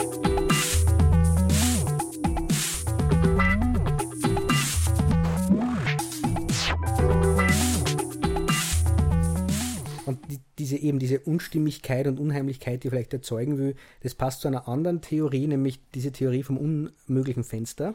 Mhm. Äh, die sich sehr stark mit der Geografie des Hotels beschäftigt. Die, die, eine Frau, die tatsächlich, sie erzählt es so, sie hat sich den Film angeschaut und dann hast du so einen ganz langen Steadicam-Shot, wo Jack Nicholson einer kommt in, in, in, in die Lobby und sagt, wo ist denn der, der Direktor? Und sie weist die Frau in der Rezeption weist da den Gang hinunter oder die Lobby hinunter und das soll dann links gehen man sieht, wo der Gang weitergeht und sieht einen Quergang dann kommen und Nicholson birgt vorher links ab, geht in das, in das Büro vom Direktor mhm. und der sitzt vor am Fenster, das ins Freie hinausgeht. Und sie beschreibt, sie hat beim Anschauen schon das Gefühl gehabt, hätte das mit dem Fenster stimmt was nicht. Sie hat emotional darauf reagiert, so beschreibt es. Das kann, passt, passt ja nicht zum anderen. Und es gibt später dann eine Sequenz, wo der Junge und die Mutter, glaube ich, in diesem Gang hin und her gängen und um das Eck kommen und wo sie wirklich sagt, dort, wo uns vorher das Büro mit dem Fenster präsentiert worden ist, ist im Hintergrund eigentlich eine Mauer mit einem Gang. Sie, sie hat ja dann auch so Pläne, äh, Pläne, gezeichnet, gezeichnet ja. wo du dieses Layout vom Hotel dann sozusagen siehst, wo du merkst, mhm. das Fenster würde dann eigentlich in die Lobby führen. Ne? Ja, genau. Und sie hat mehrere so Dinge, dass, glaube ich, irgendwas ist Verdraht. Mhm. Es gibt dann diese Geschichte mit das, diese rote Toilette, wo wo Grady und Torrance sich unterhalten, eigentlich dort sein muss, wo die Bar ist. Stimmt, die geht dann in diesen Raum eigentlich hinein oder legt ja. es dann so drüber. oder so. Ja. Hm. Also, ähm, ich bin mir nicht ganz, ganz sicher, ich kann, oder ich kann mich nicht mehr erinnern, was sie dann eigentlich erklären wollte damit. Das habe ich faszinierend gefunden. Hm. Weil ich glaube, weil das glaube ich auch wieder was ist, was an einen sehr griffigen Punkt hat, an dem, wie Kubrick die Geografie mhm. von dem hm. Hotel inszeniert. Ähm, und eben dieses Gefühl erzeugen, wie irgendwas passt da nicht. Und er würde es so unterschwellig machen. Es macht ja auch Sinn, dass diese ja. Toilette überhaupt keinen Bezug zur tatsächlichen ja. Geografie des Hotels hat, weil das ist ein Ort, in dem, Cube, äh, in, in, dem Jack Torrance mit dem Hausmeister von früher redet, der seine Familie umgebracht hat und dann sich selber. Ja? Also er redet mit einem Geist in diesem Raum. Genau, der, der muss nicht real, real, sein. Nachdem er vorher auf einer Geisterparty war und mit Geistercocktails angeschüttet worden ist. Ja.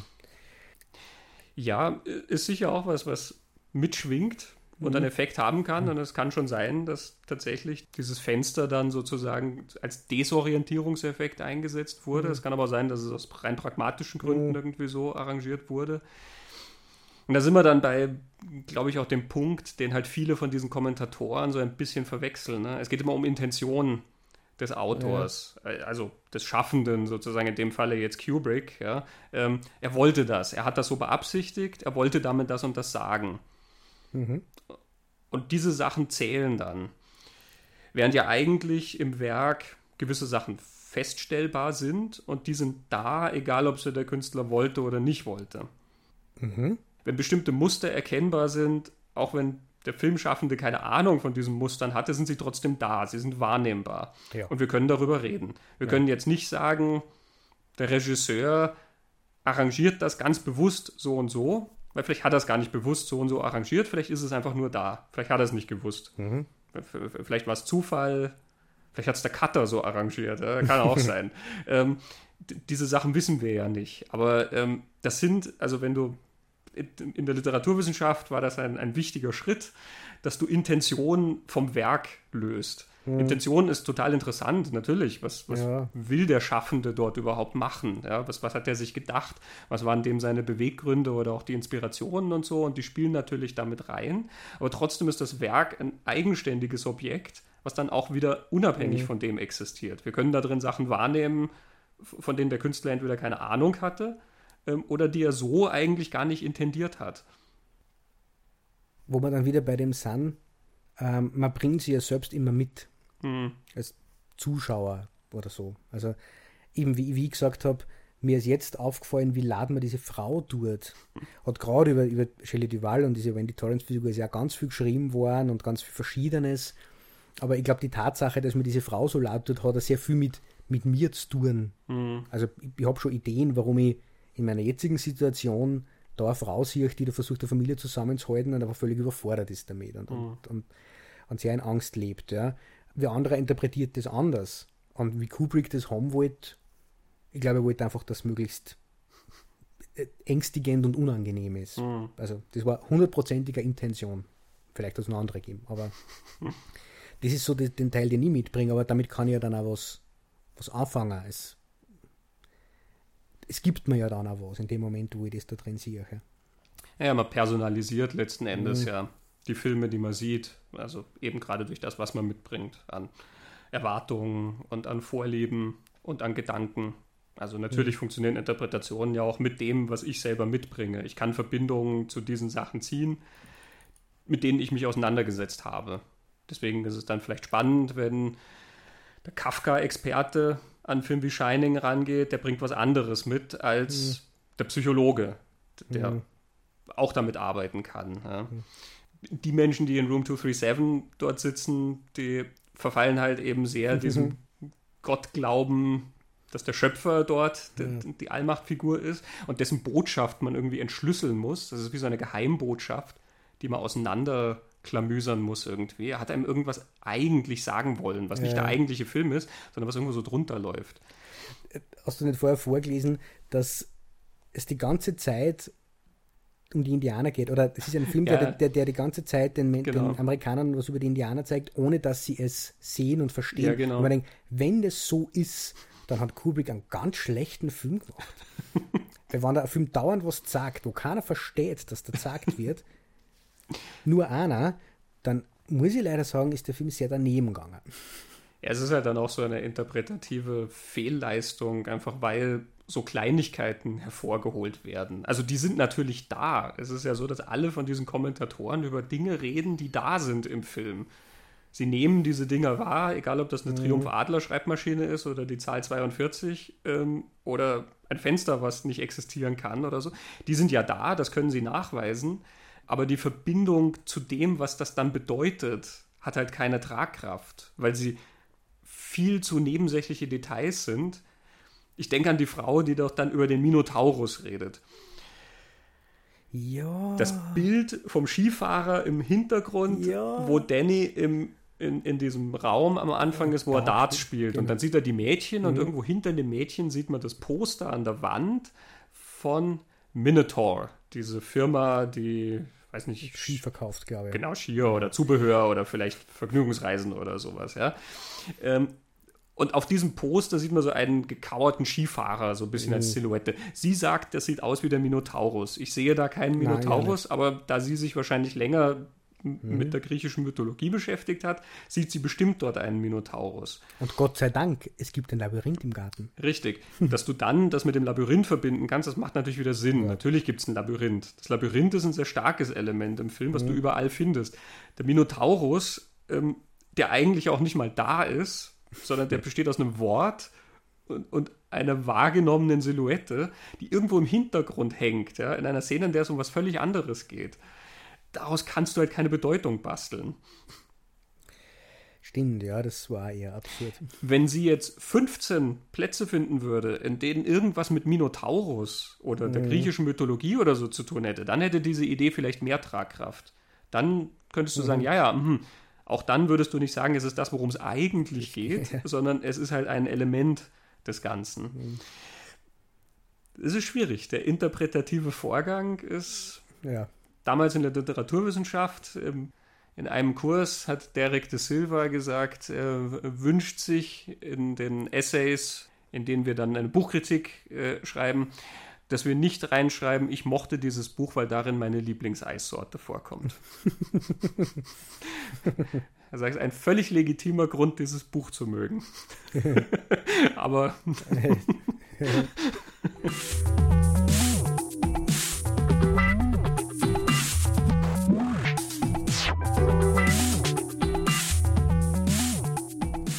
gibt dann diese, diese Theorie, dass in den Wolken ganz am Anfang das Gesicht von Stanley Kubrick zu sehen ist, der hat das da rein eher gebrusht. Genau. Ja. Das ist besonders natürlich Allmacht, weil Kubrick offensichtlich die Wolkenformation bestimmen kann. Das ist in der Zeit, bevor es CGI gab. Oder er ist so lange rumgesessen, bis die Wolken sein Gesicht gezeigt haben. Genau. Ja, vielleicht ist es ein Trickeffekt. Ja. Ich habe es nicht gesehen. Ich habe hingeschaut, aber ich hab's ich auch nicht. Ich habe mich da an diese UFO-Dokumentationen erinnert, wo sie dir irgendwelche grobkörnigen Schwarz-Weiß-Bilder zeigen und dann sagen sie, in diesem Bild sieht man ganz deutlich den Ring und ich sehe in diesen Bildern ganz deutlich überhaupt nichts. es gibt dann auch noch diese Theorie, dass er ganz viel Subliminal Messages, wie ist es auf Deutsch?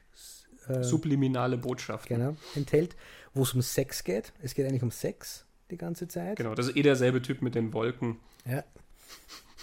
Auch sehr gut. Und ähm, es gibt die, die Theorie, dass The Shining ein Film ist, den man eigentlich rückwärts anschauen muss. Ja, gleichzeitig vorwärts und rückwärts. Gleich, ja, genau. Und dann ergeben sich ganz neue Bedeutungsbilder. ja, stimmt. Man sieht dann, das ist dann so übereinander gelegt, mhm. wie dann der Film sozusagen gleichzeitig vorwärts und rückwärts läuft und dann ergibt zum Beispiel das Bild mit den Mädchen, die da liegen, das legt sich dann über dieses total irre Gesicht von Jack Nicholson. Jack Nicholson, genau. Ja. ja. Ähm, also wer glaubt, dass das tatsächlich so gewollt ist, ähm, darf sich A die Frage stellen, wo man diesen Film dann gleichzeitig vorwärts und rückwärts sehen sollte, in welchem Kino. Warum hat Kubrick also nicht solche Vorführungen arrangiert oder diesen Film abgeliefert? B würde ich jeden dazu einladen, mal mit der Videosoftware rumzuspielen und ein bisschen dann Bilder vorwärts und rückwärts laufen zu lassen, übereinander zu legen und einfach mal Musik auch drüber zu legen. Mhm. Und man wird merken, wie schnell Zufälle entstehen, wo Sachen zueinander passen. Ja. Und wie wir schon gesagt haben, diese ganz symmetrischen Bilder, die Kubrick wird, wird es dann relativ einfach, dass sie da ja. weniger Chaos, sondern mehr zusammenpassendes ergibt. Genau, die, also die Sachen liegen übereinander. Ja. Jetzt kommen wir zur besten, oder? Ein gewisser Herr Jay Widener. Sehr unterhaltsamer Knabe, der der Ansicht ist, dass The Shining eigentlich das Geständnis von Stanley Kubrick ist, die Aufnahmen der Mondmission gefälscht zu haben. Mhm. So. Das muss man sich jetzt erstmal auf der geistigen Zunge zergehen lassen. Ich sag's nochmal. der Mensch ist der Ansicht, dass The Shining das Geständnis von Stanley Kubrick ist, die Aufnahmen der Mondlandung gefälscht zu haben. Kubrick genau. wurde dann nach 2001, äh, 2001 war eigentlich ja nur das Ergebnis von Stanley Kubricks Recherchen, wie man glaubwürdig Szenen mhm. im Weltall mhm. inszenieren mhm. könnte, weil er wurde von der NASA äh, geholt, um eben glaubwürdige Aufnahmen vom Mond zu erstellen. Mhm. Das hat er auch gemacht und die ganze Welt hat es geglaubt. Dann hat Kubrick aus irgendeinem Grund irgendwelche anderen Filme gemacht, mhm. inklusive Barry Lyndon, den mhm. äh, der Kollege Widener als a very boring movie genau. bezeichnet. Und dass Kubrick äh, gelangweilt war, weil deswegen war Barry Lyndon so langweilig. Und wahrscheinlich das ist der Grund, warum das jetzt endlich raus musste, oder? In The Shining war es dann soweit, also elf Jahre nach der Mondlandung oder der vermeintlichen Mondlandung der Gag ist ja, dass Widener gar nicht bestreitet, dass wir am Mond waren. Er bestreitet nur, dass die Aufnahmen echt sind, mhm. was das Ganze natürlich noch viel trickreicher macht. In The Shining sieht man dann lauter Hinweise darauf, dass er diese Aufnahmen gefälscht hat. Das offensichtlichste ist natürlich der Pullover, den Danny an einer Szene anhat, genau. auf der die Apollo-Rakete zu sehen ist. Ich glaube, das genau. Wort Apollo steht auch drauf. Steht ne? Apollo, ja, und unten ist es so ein, Zeichen, zwei äh, senkrechte Striche und drüber und drunter zwei Waagrechte. Also entweder ist es römisch 2 oder es ist Apollo 11. Je nachdem, wie man es halt interpretieren will. Ja. Genau. Dann das Muster des Teppichs, ähm, wo der Junge dann ist, wenn man die Luftaufnahmen von Cape Canaveral nimmt. Ja, ja, genau. Ähm, dann ja. haben die exakt dieses Muster wie dieser Teppich. Mhm. ähm, diese Teppiche, die dem Meister Blakemore ja noch für die Indianer gedient haben. Mhm. Die dienen Herrn Weidner dann für die Apollo-These, weil da so raketenähnliche Muster drauf zu sehen sind. Das ja, sie dienen aber der sexuellen These, weil es ausschaut wie ein Penis, der in eine Vagina eindringt. Man kann sehr viel mit diesen Dingern anstellen. Super Teppiche. Aber da fängt es ja erst an. wir, wir sind ja erst noch am Anfang mit der Mondthese. Ja, ja. ja. Room 237. Danach mhm. wurde ja dann auch überhaupt erst einmal der Film benannt. Mhm. Im Buch ist es nämlich eine andere Zahl, die dieses Sieb Zimmer hat. Äh, 217. Genau. Es wurde für den Film auf 237 geändert. Widener behauptet, der Mond ist exakt 237.000 Meilen von der Erde entfernt. Im Durchschnitt, ja. Die, die Distanz verändert sich nämlich. Das ist richtig, ja. Es ist ja keine exakte Kreisbewegung, ja, genau. aber es sind 237.000. Genau. Deswegen Mittel, Room 237. Mittel, genau. Und dann sind da die Buchstaben, die auf dem Anhänger des Schlüssels stehen. Ja. Da steht Room NO Punkt, also Number. Number, für, englische Abkürzung für Number, 237. Und jetzt? Man kann laut Widener aus den Worten, äh, aus diesen Buchstaben nur zwei Worte bilden, nämlich Room und Moon. Mhm. Und deswegen ist das der Moon Room. Mhm. Es gibt Kommentatoren im Internet, die darauf hingewiesen haben, dass man auch noch das Wort Moron bilden kann, also Trottel. Und da fängt man ja auch erst an mit der Mondthese. Ne? Die Szene, in der ja dann Shelley Duval rausfindet, dass Jack Nicholson eigentlich ja immer mhm. nur diesen Satz getippt hat und ja. wahnsinnig geworden ist. Und Jack Nicholson redet dann über seine Verantwortung eben und die Wichtigkeit und dass er keine Unterstützung kriegt und sowas. Das ist dann quasi das Abbild des Gesprächs, als ja. die Frau von Stanley Kubrick draufgekommen ist, was genau. er da eigentlich macht. Ja, und er genau. hat sich dann gerechtfertigt. Genau dass diese Beziehung zwischen den beiden widerspiegelt, das schlechte Gewissen von Kubrick, die Vorwürfe seiner Frau, dass er sie an die Nase verkauft hätte und er versucht sie zu rechtfertigen, warum, aber er hat ein schlechtes Gewissen, hätte das nicht tun sollen. Und es ist ganz einfach zu erkennen.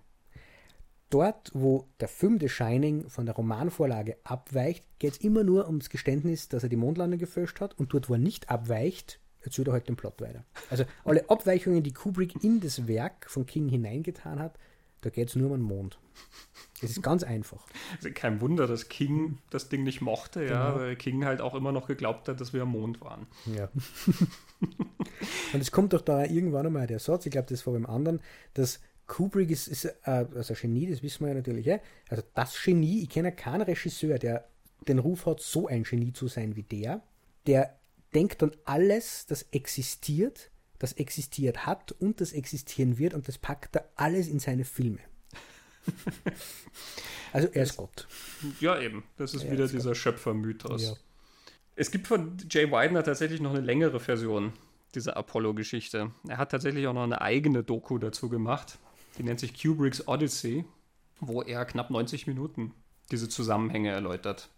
Es ist äh, recht, recht grob zusammengeschnitten, wie er das macht, aber ähm, er hat dann noch sehr, sehr viel mehr Beispiele. Also wer das in Room 237 mhm. sieht und gerne vertiefen möchte, mhm. hat Gelegenheit äh, auf der Website von Jay Widener, da kann man dann die DVD kaufen von Kubricks Odyssey. Es gibt dann auch noch einen zweiten Teil, wo er in 2001, ähm, glaube ich, die Muster der Kabbalah wieder gespiegelt sieht.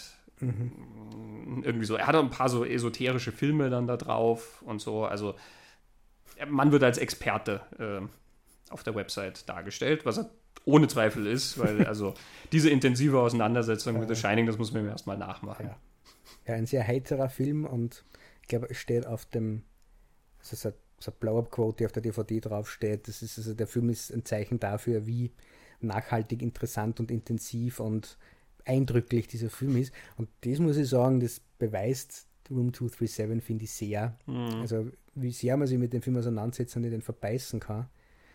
Es ist schon interessant, dass ein Film über eine Person, die sich so im Labyrinth seines mhm. Irrsinns verläuft, ja. dann selber Zuschauer irgendwie so dazu bringt, sich so drin zu verlaufen. Mhm. Also, man hat so das Gefühl, alle diese Leute sind in dieses Labyrinth Shining eingedrungen und finden da nicht mehr raus. Die sind irgendwo in, in ganz verborgene Ecken davon geraten, mhm. aus denen die nicht mehr raus können. Ja? Eben, du siehst dann nur noch den Holocaust oder du denkst nur noch über die, die Raumaufteilung nach. Was ich dann psychologisch wieder spannend gefunden habe, ist, wie die Menschen das erzählen. Denn jeder erzählt eigentlich in die ersten drei, vier Sätze von seinem Auftritt, wo er seine Theorie erläutert, den eigenen blinden Fleck, mhm. den natürlich alle anderen als Zuschauer wahrnehmen können, was der blinde Fleck ist, warum der jetzt das so interpretiert, nur die Person selber nicht und alle reden darüber, wie alle anderen Menschen völlig blind dem gegenüber sind, was der Film tatsächlich darstellt. Mhm. Und was sie so zusammenhängen bildet, ist irgendwie so, die waren alle total enttäuscht von dem Film zu Beginn und damit auch von Stanley Kubrick und diese Enttäuschung haben sie irgendwie nicht ausgehalten. Also diese, die, die Vorstellung, dass der einen Film macht, der nicht brillant ist und der da nicht die Welt erklärt oder was auch immer die gehofft hätten, dass Stanley Kubrick tut, die war so nicht aushaltbar für sie, dass sie irgendwas finden haben müssen, wo, wo sie sich für sich selber festhalten können dran, dass sie sagen, das ist brillantes Meisterwerk und völlig verkannt. Mhm. Und das ist jetzt wieder, finde ich, voll interessant, denn ich kenne keinen anderen Regisseur, der diesen Ruf hat, der dem das so zugesprochen wird. Mhm. Es gibt viele, denen ganz viel zugesprochen wird, ja, und, aber dieses Genie, diese Fehlerfreiheit, dieses, mhm. diese Allmacht, bei jedem anderen tendiert man viel schneller zu sagen, ja, war, war schlecht. Oder war er nicht so gut. Oder hm, okay, Fehler gemacht. Oder hm, hat mir nicht so gut gefallen. Beziehungsweise die Zahl der Leute, die dann sozusagen willens sind, so weit zu gehen, mhm. um quasi so lange hinzugucken, bis, bis ihnen was dazu einfällt, ja. ist dann sehr, sehr gering. Ja. ja. Wir haben bei Toby Hooper über die Website geredet, der Toby Hooper mhm. Appreciation Society. Und der ist wirklich gigantischer Toby Hooper-Fan ähm, und hat ja auch sehr, sehr viele Analysen und Interpretationen. Manche Interpretationen sind dann auch ein bisschen, ja, so, so ein bisschen vage, sage ich mal. Aber es ist sehr interessant, was er schreibt. Aber selbst der behauptet dann nicht, dass jeder Toby Hooper-Film brillant mhm. ist. Ähm, und selbst der hat dann so seine Probleme mit gewissen Filmen und gewissen Momenten da drin und so und gesteht halt auch dazu, sozusagen, dass die Umstände für diesen und jenen Film halt einfach nicht gut waren. Mhm. Ist halt so. Ich glaube, Kubrick hat sich natürlich auch selber immer so inszeniert. Er hat natürlich, er war ein Exzentriker, aber er hat auch ein mhm. gewisses Image, glaube ich, nach außen hin dann projiziert und kultiviert, wie er Filme macht. Mhm. Man hatte natürlich sehr viele Freiheiten, äh, ja, die er sich dann irgendwann erkämpft hat. Shining Final Cut gehabt haben. So, ja. Er konnte halt die Filme machen, wie er es macht. Er hatte auch keinen Druck mhm. dahinter sozusagen. Schon gesagt, bei The Shining, das hat schon wesentlich länger gedauert als geplant. Wir erinnern uns alle bei Eyes Wide Shut, wie lange das lief. Mhm. Das war ja wie ein nie endendes Filmprojekt. Ja. ähm, das können halt dann natürlich auch nur ganz bestimmte Regisseure so machen. Ne? Ich stelle mir auch vor, das ist jetzt nur so eine Interpretation, aber zu dem Zeitpunkt, wo sie eher fürs Horrorgenre entschieden hat, hat das einen ganz einen anderen Ruf gehabt. Mhm. Und Kubrick kommt ja da wirklich von diesen gesellschaftskritischen Meisterwerken, wie es Clockwork Orange zum Beispiel war und wahrgenommen worden ist, oder äh, Wege des Ruhms über, über den Krieg und, und er hat 2001 gemacht gehabt und lauter solche Sachen. Also, und dann entscheidet sich der mhm. für einen Horrorfilm und dann auch noch für Steve King. Ja, ja, Schundliteratur sozusagen. Schund, Trash. Und heute hat Horror ja, das hat noch nicht ganz verloren, dass das nicht das hochwertigste Genre ist, aber man hat akzeptiert halt, dass es in dem Genre ganz, ganz viele Meisterwerke gibt und ganz, ganz genau. brillante genau. Sachen damals war das, glaube ich, auch noch was anderes. Alleine das war, glaube ich, so eine Enttäuschung für die ganzen Cineasten und, und, und Filmintellektuellen, dass sie eher, eher ein großer Gott herablässt. Ja. Mhm. Stimmt, ähm, ja. Was ich leider nicht gefunden habe, was also eine Theorie von mir war, ohne irgendwas darüber zu wissen, ist, möglicherweise war der Film vorher einfach nicht erfolgreich und selbst Kubrick hat schauen müssen, dass er Geld mit den Filmen macht, damit er seinen nächsten Film machen kann. Wahrscheinlich hat er gewusst, wann Stephen King verfilmt, der zu dem Zeitpunkt der Bombenautor überhaupt war, keiner so viele Bücher verkauft, glaube ich, wie der. Mhm. Mag eine Rolle gespielt haben. Kubrick behauptet in Interviews, dass er von The Shining vom Roman sehr beeindruckt war, dass er mhm. der sehr gepackt hat. Aber vielleicht haben auch finanzielle Aspekte von der Produktionsfirma und von ihm eine Rolle gespielt.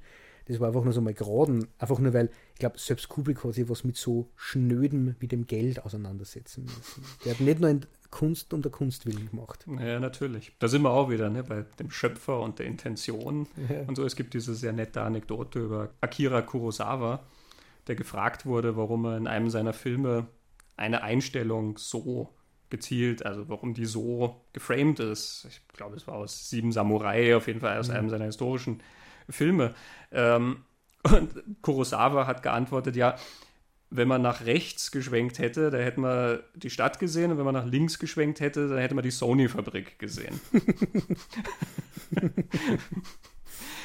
ich finde das eine sehr nette Anekdote darüber mhm. eben, dass egal wie viel Genie da steht und wie viel Schöpfergeist da vorhanden ist. Aber trotzdem entstehen Filme ja nicht in einem theoretischen Vakuum. Genau. Sie entstehen in der Wirklichkeit und die hat nun mal gewisse Gegebenheiten. Mhm. Ja. Die, es gibt Locations, es gibt manchmal finanzielle Zwänge, es gibt auch manchmal zeitliche Zwänge.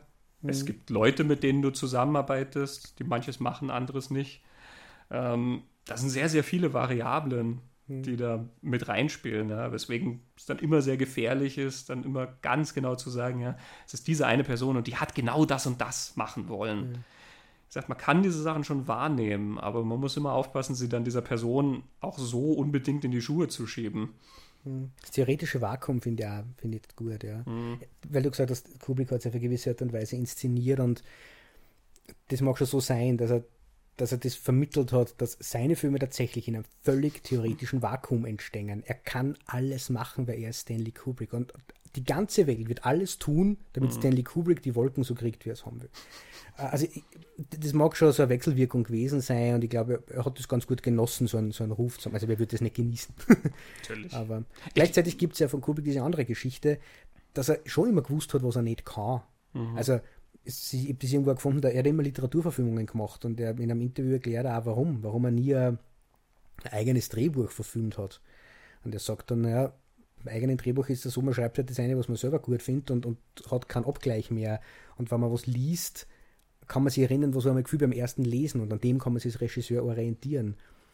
Ähm, er hat mehrere selbst entwickelte Geschichten gehabt, also die zwei großen waren Napoleon, was mhm. nie was geworden ist, und AI, das er abgegeben hat mit den Worten, Spielberg kann das besser, also eine Geschichte, die, die mehr zu seinen Gefühlslagen passt. Mhm. Das ist so die andere Seite, dass Kubrick schon mal gewusst hat, was er kann und was er nicht kann. Ja. Ja. Mir ist jetzt ein Regisseur eingefallen, der zumindest dieses Perfektionistische sehr gepflegt hat. Alfred Hitchcock.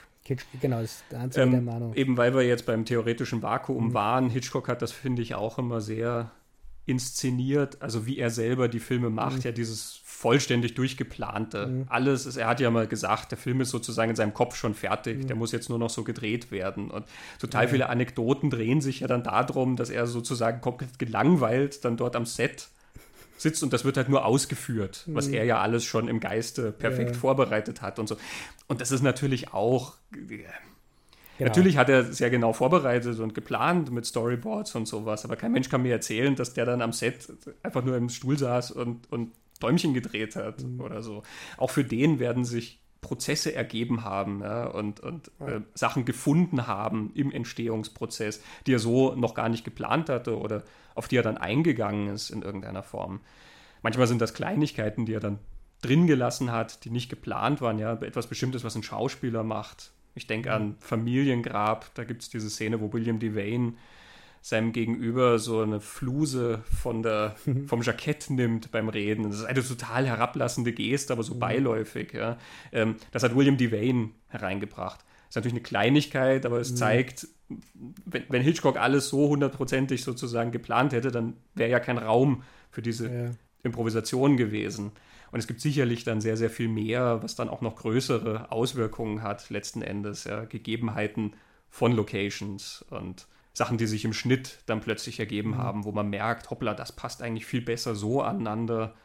Und mhm. das kann man da hinschieben und dann ist das sehr effektiv oder das hält man ein bisschen länger als gedacht, diesen Shot für den und den Effekt. Also, ja.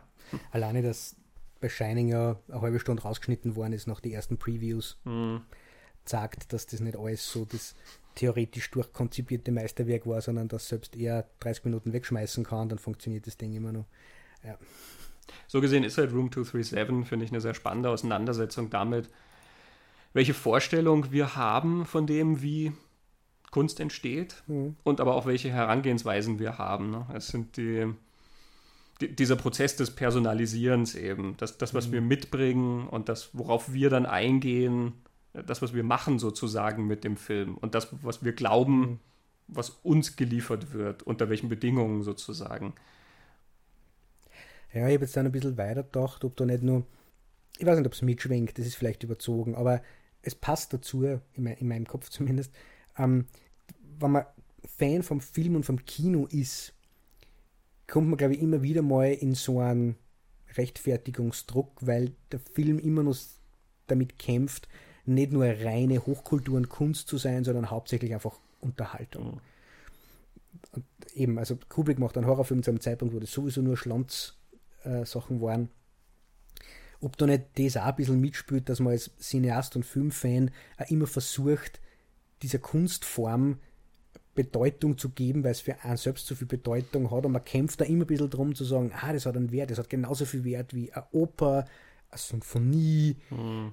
Pink Floyds Dark Side of the Moon, das ich völlig fad finde, aber so, alle anderen Kunstgenres haben ja eher einen, einen Platz im, mhm hochwertige Kunst. Ja. Und der Film kämpft immer nur ein bisschen damit und Kubrick war immer einer, der eigentlich in, im, im Kunstbereich gefilmt hat und ist immer so wahrgenommen worden. Und The Shining war dann vielleicht zu dem Zeitpunkt so ein, ein Film, wo die Fans und Cineasten vielleicht auch darum kämpfen haben müssen, dass ja. das nicht alles in diesen, wie sagt man es, abrutscht. Ja, sozusagen auf, auf einer banalen Ebene. Also ja. ähm, eben, also ein, ein Film, der sozusagen das ist, was er halt einfach ist oder ein Film, der ganz andere Sachen bedeutet, letzten Endes. Mhm. Weil Kubrick ja eigentlich nicht immer der, der Kunstfilmer war. Die ersten Kubrick-Filme sind ja eigentlich mal so Gangstergeschichten, die er gemacht hat, die sehr kunstvoll gemacht sind. Ja. Also wie The Killing dann mit der Chronologie mhm. spielt und so. Das ist sehr mhm. spannend natürlich. Er bricht das sehr auf. Aber er hat diese Stoffe eigentlich schon immer so ein bisschen drin. Ne? Aber ich, erinnere mich, dass sogar 2001 ein bisschen damit gekämpft hat, weil Science Fiction auch kein mhm. reputables Genre ist. Mhm. Ja, und, und Spartacus ist ja eine große Studioproduktion, die mhm. damals zuhauf gemacht worden ist. Ja. Also ich behaupte einmal, wenn man sich einen Kubrick-Film anschaut, erkennt man irgendwie was Spezielles. Der mhm. schaut nicht aus wie andere Filme ich muss ehrlich sagen, Spartacus kann ich jetzt vom Look nicht groß von Ben Hur oder Quo Vadis oder diesen anderen großen Schinken mhm. unterscheiden. Ich finde es ja gut, also ich finde Spartacus sehr gut, aber er unterscheidet sich jetzt nicht groß von den anderen großen mhm. Historienschinken, die es damals gegeben hat. Also weil es halt Studioauftragsarbeit war. Und er, er, kann, was er kann und er ist sehr gut, aber eben, er war nicht immer dieser Kunstfilm, aber er ist recht schnell so wahrgenommen worden. Und er hat sich, ja. wie du sagst, so inszeniert. Ja. Ja, klar. Ich meine, spätestens dann ab 2001 ähm, mhm. das große philosophische Meisterwerk, wo Generationen dann drüber reden, was der Film eigentlich bedeutet. Mhm.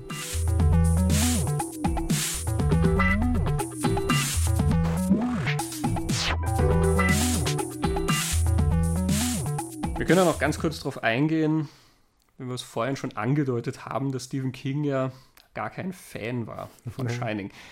Ich glaube, das ist sehr milde ausgedrückt. ja, wir haben ja in der letzten Folge über Standby mit kurz darüber geredet, dass eigentlich wichtig ist zu erkennen, was ist denn die Geschichte und dass Rob Reiner und Stephen King sie bei der Leiche und Stanby sehr einig waren, was denn eigentlich die Geschichte ist, diese mhm. Freundschaft der Jungs. Ja. Ähm, und in The Shining haben wir eigentlich jetzt das komplette Gegenteil. Ja? Die waren sich überhaupt nicht einig, was die Geschichte von The Shining ist. Interessant ist aber, dass ein sehr guter Horrorroman rausgekommen ist, wie ich finde, und ein sehr guter Horrorfilm. Obwohl sie die zwar bis heute, na, Kubrick kann ja nicht mehr streiten, aber eben, ich habe schon erwähnt, Stephen King lässt das bis heute nicht los. Mhm. Wobei, ich, ich sage mal, wenn man so über die, über die Jahrzehnte liest, was King zu The Shining sagt, äh, so eindeutig, dass er so verteufelt, wie, wie, es heute wahrgenommen wird, oder wie er es ab einem gewissen Zeitpunkt gemacht hat, war es anfangs noch nicht. Da gesteht er ihm Kunstfertigkeit zu und effektive Sequenzen. Was King immer gestört hat, ist offensichtlich, dass Kubrick nicht erkannt hat, um was in dem Charakter von Jack Torrance geht und um was in dieser Familie geht. Hm. Und was das Hotel ist. Was das Hotel ist, genau. Also wo, wo, liegt das Böse? Ja, genau. Für King ist das offensichtlich eine Geschichte und das wird jetzt mit der Fortsetzung Dr. Sleep, die er vor Jahren geschrieben hat, wo es um den erwachsenen Danny Torrance geht, nur für deutlicher die Geschichte von einer Alkoholerkrankung und von einem gewalttätigen Vater, wie der mit dem umgeht.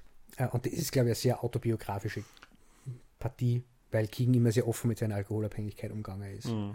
Er hat irgendwo auch gesagt, zu dem Zeitpunkt, wo er das Shining geschrieben hat und später dann also Sachen wie Kuyo, an denen er sich gar nicht erinnert, ähm, hat er jeden Tag eine Kisten Bier getrunken. Und er behauptet, dass das so ein Zwangsverhalten war. Er hat wirklich die Kiste leer machen müssen, weil er mhm. sonst am nächsten Tag hätte weiter trinken müssen, weil nur was da war. Also es dürfte ihm nicht gut gegangen sein. Und das, das finde ich dann schon interessant. In der Situation, also King hat ja, nur, bevor er literarische Erfolg gehabt hat, schon Familie gehabt. Er war mhm. schon verheiratet, er hat schon Kinder gehabt. In dieser Situation, wo ich Alkoholerkrankung habe, eine Geschichte wie The Shining zu schreiben, aus der Perspektive von einem Kind und einem Vater, er wechselt im Roman ja die Perspektiven, wie wirkt so ein alkoholkranker, aggressiver Vater auf ein Kind und gleichzeitig in diese Figur so hineinzuklettern, quasi in sich selbst und zu beschreiben, wie geht es einem Menschen mhm. so, das ist schon Selbstreflexion, vor der ich meinen Hut ziehe, muss ich sagen. Es ist schon nicht ohne. Und wenn man den Roman liest, er, er ist sehr hart und er schaut da sehr genau hin. Ne? In Dr. Sleep, jetzt springen wir wieder weiter, in Dr. Sleep sind Zitate aus dem Buch Der anonyme Alkoholiker als, im, im, als Zitat in, vor die Kapitel angegeben. Also mhm. so wichtig ist ihm offensichtlich ja. dieses Thema. Kubrick war das relativ wurscht. Ja, ich meine, das ist ja auch der größte Hinweis darauf, warum King unzufrieden war mit der Verfilmung. Ja. ja. Ich meine, wir haben letztes Mal eh schon über den, den autobiografischen Kontext von verschiedenen mhm. King-Geschichten geredet. Also King packt ja auch offensichtlich sehr viel von sich da rein, so wie Kubrick sehr viel von sich ja. in diese Sachen hineinpackt. Ähm, und da Kubrick dann halt einfach etwas anderes sozusagen erzählt. Er erzählt schon irgendwie erzählt er dasselbe, aber er erzählt auch was anderes. Ja. Er hat ja schon ja. sehr vieles verschoben und vieles geändert und er hat den Fokus ein bisschen geändert. Gerne der Fokus, die Gewichtungen sind ja. anders, finde ich. Aber er hat Ambivalenzen hineingebracht, mhm. wo bei King Sachen klar waren und dann ja. hat er halt bei King andere Sachen dafür halt rausgestrichen und so. Und dass King deswegen dann diese Verfilmung so ablehnt, ist für mich dann natürlich total plausibel, weil mhm. ähm, ich schreibe über mich und es kommt irgendjemand anders, der dann halt einfach diesen, diesen Teil nicht sieht hm. gewissermaßen. Oder dem er egal ist. Ja, kann ich auch total nachvollziehen, dass er sich da persönlich angegriffen gefühlt hat oder, oder missverstanden oder so. Und andererseits, so unterschiedlich finde ich es dann nicht. Mhm. Also klar, Stephen King macht ganz klar, was ist mit diesem Jack Torrance los? Warum ist er so, wie er ist? Also warum wird der wahnsinnig? Kubrick sagt uns nicht genau, aber gibt uns einige Hinweise, die eigentlich in genau die gleiche Richtung gehen. Mhm. Und King sagt uns auch ganz genau, in dem Hotel spukt da passieren Sachen, die sind fantastisch. Und Kubrick lässt offen, ob das so ist. Mhm. Aber er gibt auch genug Hinweise, dass man eigentlich sagen muss, äh, sehr wahrscheinlich ist das schon ein Spukhaus. Das ist nicht nur im Kopf von irgendwem. Also eben, die Gewichtungen sind anders und er macht es ja dann offener zugänglicher als, als Film für deine eigenen mhm. Interpretationen. Aber ich finde, so weit weg sind sie nicht. Und da setzt es nämlich für mich ein, dass Stephen King sagt, ich kann mit dem nichts anfangen, das ist total nachvollziehbar. Mhm. Ich habe aber ganz viele Kritiken gefunden, wo andere Leute schreiben, ich bin im Team King und Kubrick ist ein Depp, weil der hat das ganz falsch und so. Also, wo da dann eine persönliche ein persönliches Beleidigtsein von King-Fans auftaucht oder von Kubrick-Fans, die dann King total entwerten, weil er mhm. Ja total unnötig dieses ganze Psychologisieren, er hat nicht erkannt, was wirklich gruselig ist und so. Also da hört es dann bei mir ein bisschen auf. Also, dass sie die zwar streiten, finde ich okay. Ja, ja. Aber sonst. Ja, das ist dann schwierig. Ich meine, es würde jetzt zu weit führen, diese Frage ne, mhm. der, der Literaturadaption. Mhm. Ähm, was ist da gut, was ist da problematisch mhm. und so. Ich finde ja, also ich finde es immer gut, wenn im Falle von Stand by Me, wenn der Kern der Sache erkannt wird, mhm. sozusagen, und in dem Sinne auch übertragen wird. Ähm, ich finde es aber eigentlich genauso spannend, auch wenn sowas genommen wird und dann einfach was komplett anderes draus gemacht wird, irgendwie, wenn das umgemodelt wird. Weil, also, ist ja kein heiliger Text in ja. irgendeiner Form, sondern ähm, ein Künstler geht dann etwas heran und er arbeitet in einem anderen Medium mit etwas. Das Medium arbeitet unter anderen Voraussetzungen. Es ist ein anderer Künstler und damit kommt automatisch etwas komplett anderes heraus. Ja. Also da finde ich dann manchmal die Geschichten, die weg von der Quelle sozusagen gehen, spannender, weil sie versuchen, was Eigenes zu machen, als die, die dann so mhm. sklavisch dranbleiben. Im Falle von Shining muss ich halt sagen, es gibt ja da tatsächlich die Vergleichsmöglichkeit, weil King ja, ja, genau. den TV-Dreiteiler dann produziert hat. Da hat er das Drehbuch geschrieben und er hat ihn produziert. Und er dauert dann halt viereinhalb Stunden. Weil King-Bücher ja immer so dick sind, sind natürlich dann auch diese TV-Verfilmungen immer so mhm. unendlich lange. Und du könntest locker sehr viel rausschneiden aus diesem TV-Film, weil alles, was die sich erklären, erklären sie sich dreimal in dem Film. Mhm. Also Halloran erklärt, glaube ich, dreimal das Prinzip des Shining. Mhm. Und du hast es natürlich schon im Prinzip fast vor dem ersten Mal verstanden, ja. Mhm. Aber spätestens beim ersten Mal. Und dann sind alle diese Sequenzen, die im Buch dann halt, glaube ich, sehr effektiv sind, auch im Film drin. Der Schlauch, der sich dann wie von Geisterhand bewegt ja, und eine der Figuren ja. bedroht. Und diese äh, Schnittfiguren, also diese ähm, wo die Bäume oder Sträucher wie Figuren zusammengeschnitten sind und die bewegen sich dann, oder? Genau, diese Tiere, die so aus Hecken ja. geschnitten sind und die mhm. kommen dann irgendwie näher. Und da merkt man dann den Unterschied zwischen Film und Buch. Ich glaube, im mhm. Buch ist das schon sehr unheimlich.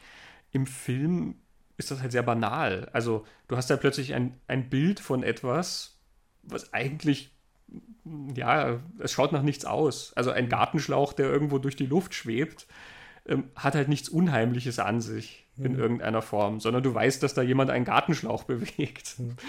Das ist viel zu banal eigentlich, um filmisch zu funktionieren. Im Buch funktioniert das über Suggestionen und das Bild, was du dir dann vorstellst, von diesem Der plötzlich zuckenden Gartenschlauch, das hat auch nichts Albernes an sich, mhm. sondern das hat was an sich mit diesem, das funktioniert wie dieser Schreck, wenn plötzlich im Haus in, dein, in deiner Wohnung irgendwas umfällt, mhm. ohne dass du da warst. Da erschreckst dich total. Mhm. Und es kann sein, dass einfach nur irgendwo Holz nachgegeben hat oder die Luft ist durchgegangen und hat was umgepustet ja. oder so. Aber man erschreckt unglaublich. Ja. Gen genauso eben die Vorstellung der Tiere, die da ja. näher kommt, diese Heckentiere, ja, das ist, wenn du es dir vorstellst, dass du hinguckst und dann guckst du weg und dann guckst du nochmal hin und die Sache ist plötzlich näher an dir dran, von einem Objekt, was eigentlich nicht leben dürfte, ja das, das, hat was Unheimliches an mhm. sich, weil du selber schon mal diese Fantasie irgendwie hattest. Wenn du im Film dann animierte Tiere in Heckenform siehst, ist das halt wieder nur banal, ja. Da, da, ist nichts Bedrohliches dran, weil du weißt, das ist halt dieser Effekt. Mhm. Und es, es, es hat nichts, es, es dockt einfach an nichts an, an keinerlei Angst, die ich als Zuschauer dann in irgendeiner Form mitbringe. Ja, genau, das ist ja der eigene. Und ich kann mir diese Sequenz im Buch erinnern, weil die war im Buch tatsächlich unheimlich, da wo sie diese Hecken, wo die näher kommen. Und in meiner Erinnerung ist es so, dass er nicht hundertprozentig genau beschreibt, wie die näher kommen, mhm. sondern nur die kommen halt näher. Und King schreibt da in, seiner, in einem anderen Buch, nämlich uh, On Writing, wo er erklärt, wie sein Schreiben funktioniert, wie er arbeitet und wie er quasi mit dem Text und der Sprache die Menschen in den Kontext so hinführt oder die Leser, damit diese Sachen dann unheimlich wirken. Also das macht er ganz bewusst was er macht, ist, er bringt mir als Leser in eine Situation, wo ich ein unheimliches Gefühl kriege beim Lesen und mhm. dann lese ich, was da passiert und dann stelle ich mir das vor. man kann sich sehr viele Orten vorstellen, wie Heckentiere näher kommen. Und jeder stellt sich anders vor. Jeder stellt sich so vor, wie es am gruseligsten ist. Der Film kann nur eins sagen. Und deswegen, und das sagt Kubik in irgendeinem Interview, die Sache hat er außen, draußen lassen, weil das war lächerlich geworden. So. Da, da, hatte er ja sogar, glaube ich, noch den Ansatz, das zu probieren, oder? Das war ja noch in, in der ursprünglichen Fassung drin vom Drehbuch. Krass, und dann ja. haben sie das rausgeschmissen. Also er hätte, glaube ich, sogar noch irgendwie damit gespielt, dass er das irgendwie umsetzt. Nur hat er es dann halt irgendwann bleiben lassen. Ja, also ich finde halt, man merkt an, an, diesem Ding, dass King halt wirklich, King denkt wie ein Autor. Und deswegen mhm. funktioniert er in Buchform total gut. Mhm. Aber nicht in Drehbuchform. Also das, was mhm. King halt selber macht. Mhm. Und Kubrick denkt wie ein Filmemacher. Kubrick mhm. denkt in Bildern. Ja. Mir, mir fällt dann ein, diese Idee mit dem Alkoholismus, die halt für Kubrick nicht so stark relevant war, sondern eben eine Textur oder, mhm. oder psychologisches Unterfutter für die Figur, während es für King ja ein Offenbarungsbuch und, glaube ich, Durcharbeitungsbuch war, The Shining. Aber in, in, einem Roman musst du relativ lang erklären, wie so eine Abhängigkeit funktioniert und wie es einem geht und was das mit der Umwelt und, und, und wie so Menschen wirken. Und Kubrick hat eigentlich Jack Nicholson an der Bar sitzen und da kann er reden lassen, er kann ihn spülen lassen, er kann ihn mit dem Alkohol fuchteln lassen. Und was ich so spannend an dieser Sequenz finde, ist, dass eigentlich, wo Nicholson das erste Mal zur Bar zu Lloyd kommt, agiert er ganz anders als zuvor. Er wirkt lockerer, entspannter, mhm. er, er wird überzogener, viel kollegialer, macht Witze. Mhm. Ähm, und du kriegst so das Gefühl, ja, der kennt sich aus, der, der weiß, wie, wie man tut in einer Bar und er fühlt sich dort total wohl. Und dann kriegst du schon die Idee, ah, okay, mhm. spielt das vielleicht eine Rolle.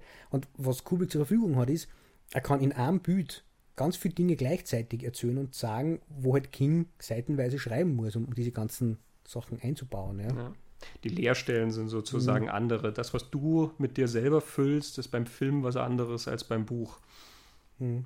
In diesem Sinne, glaube ich, können wir unsere Betrachtung von Shining beenden. Obwohl sie mhm. natürlich längst nicht abgeschlossen sind. Wir haben immer noch nicht mhm. herausgefunden, worum es tatsächlich geht. Man kann zurückspulen und ganz am Anfang erklären wir euch, um was tatsächlich geht. Da müsst ihr genau hinhorchen. Die Tatsache, dass wir über Room 237 ein wenig schmunzeln, soll natürlich niemanden davon abhalten, interpretativ an Filme heranzugehen. Ja.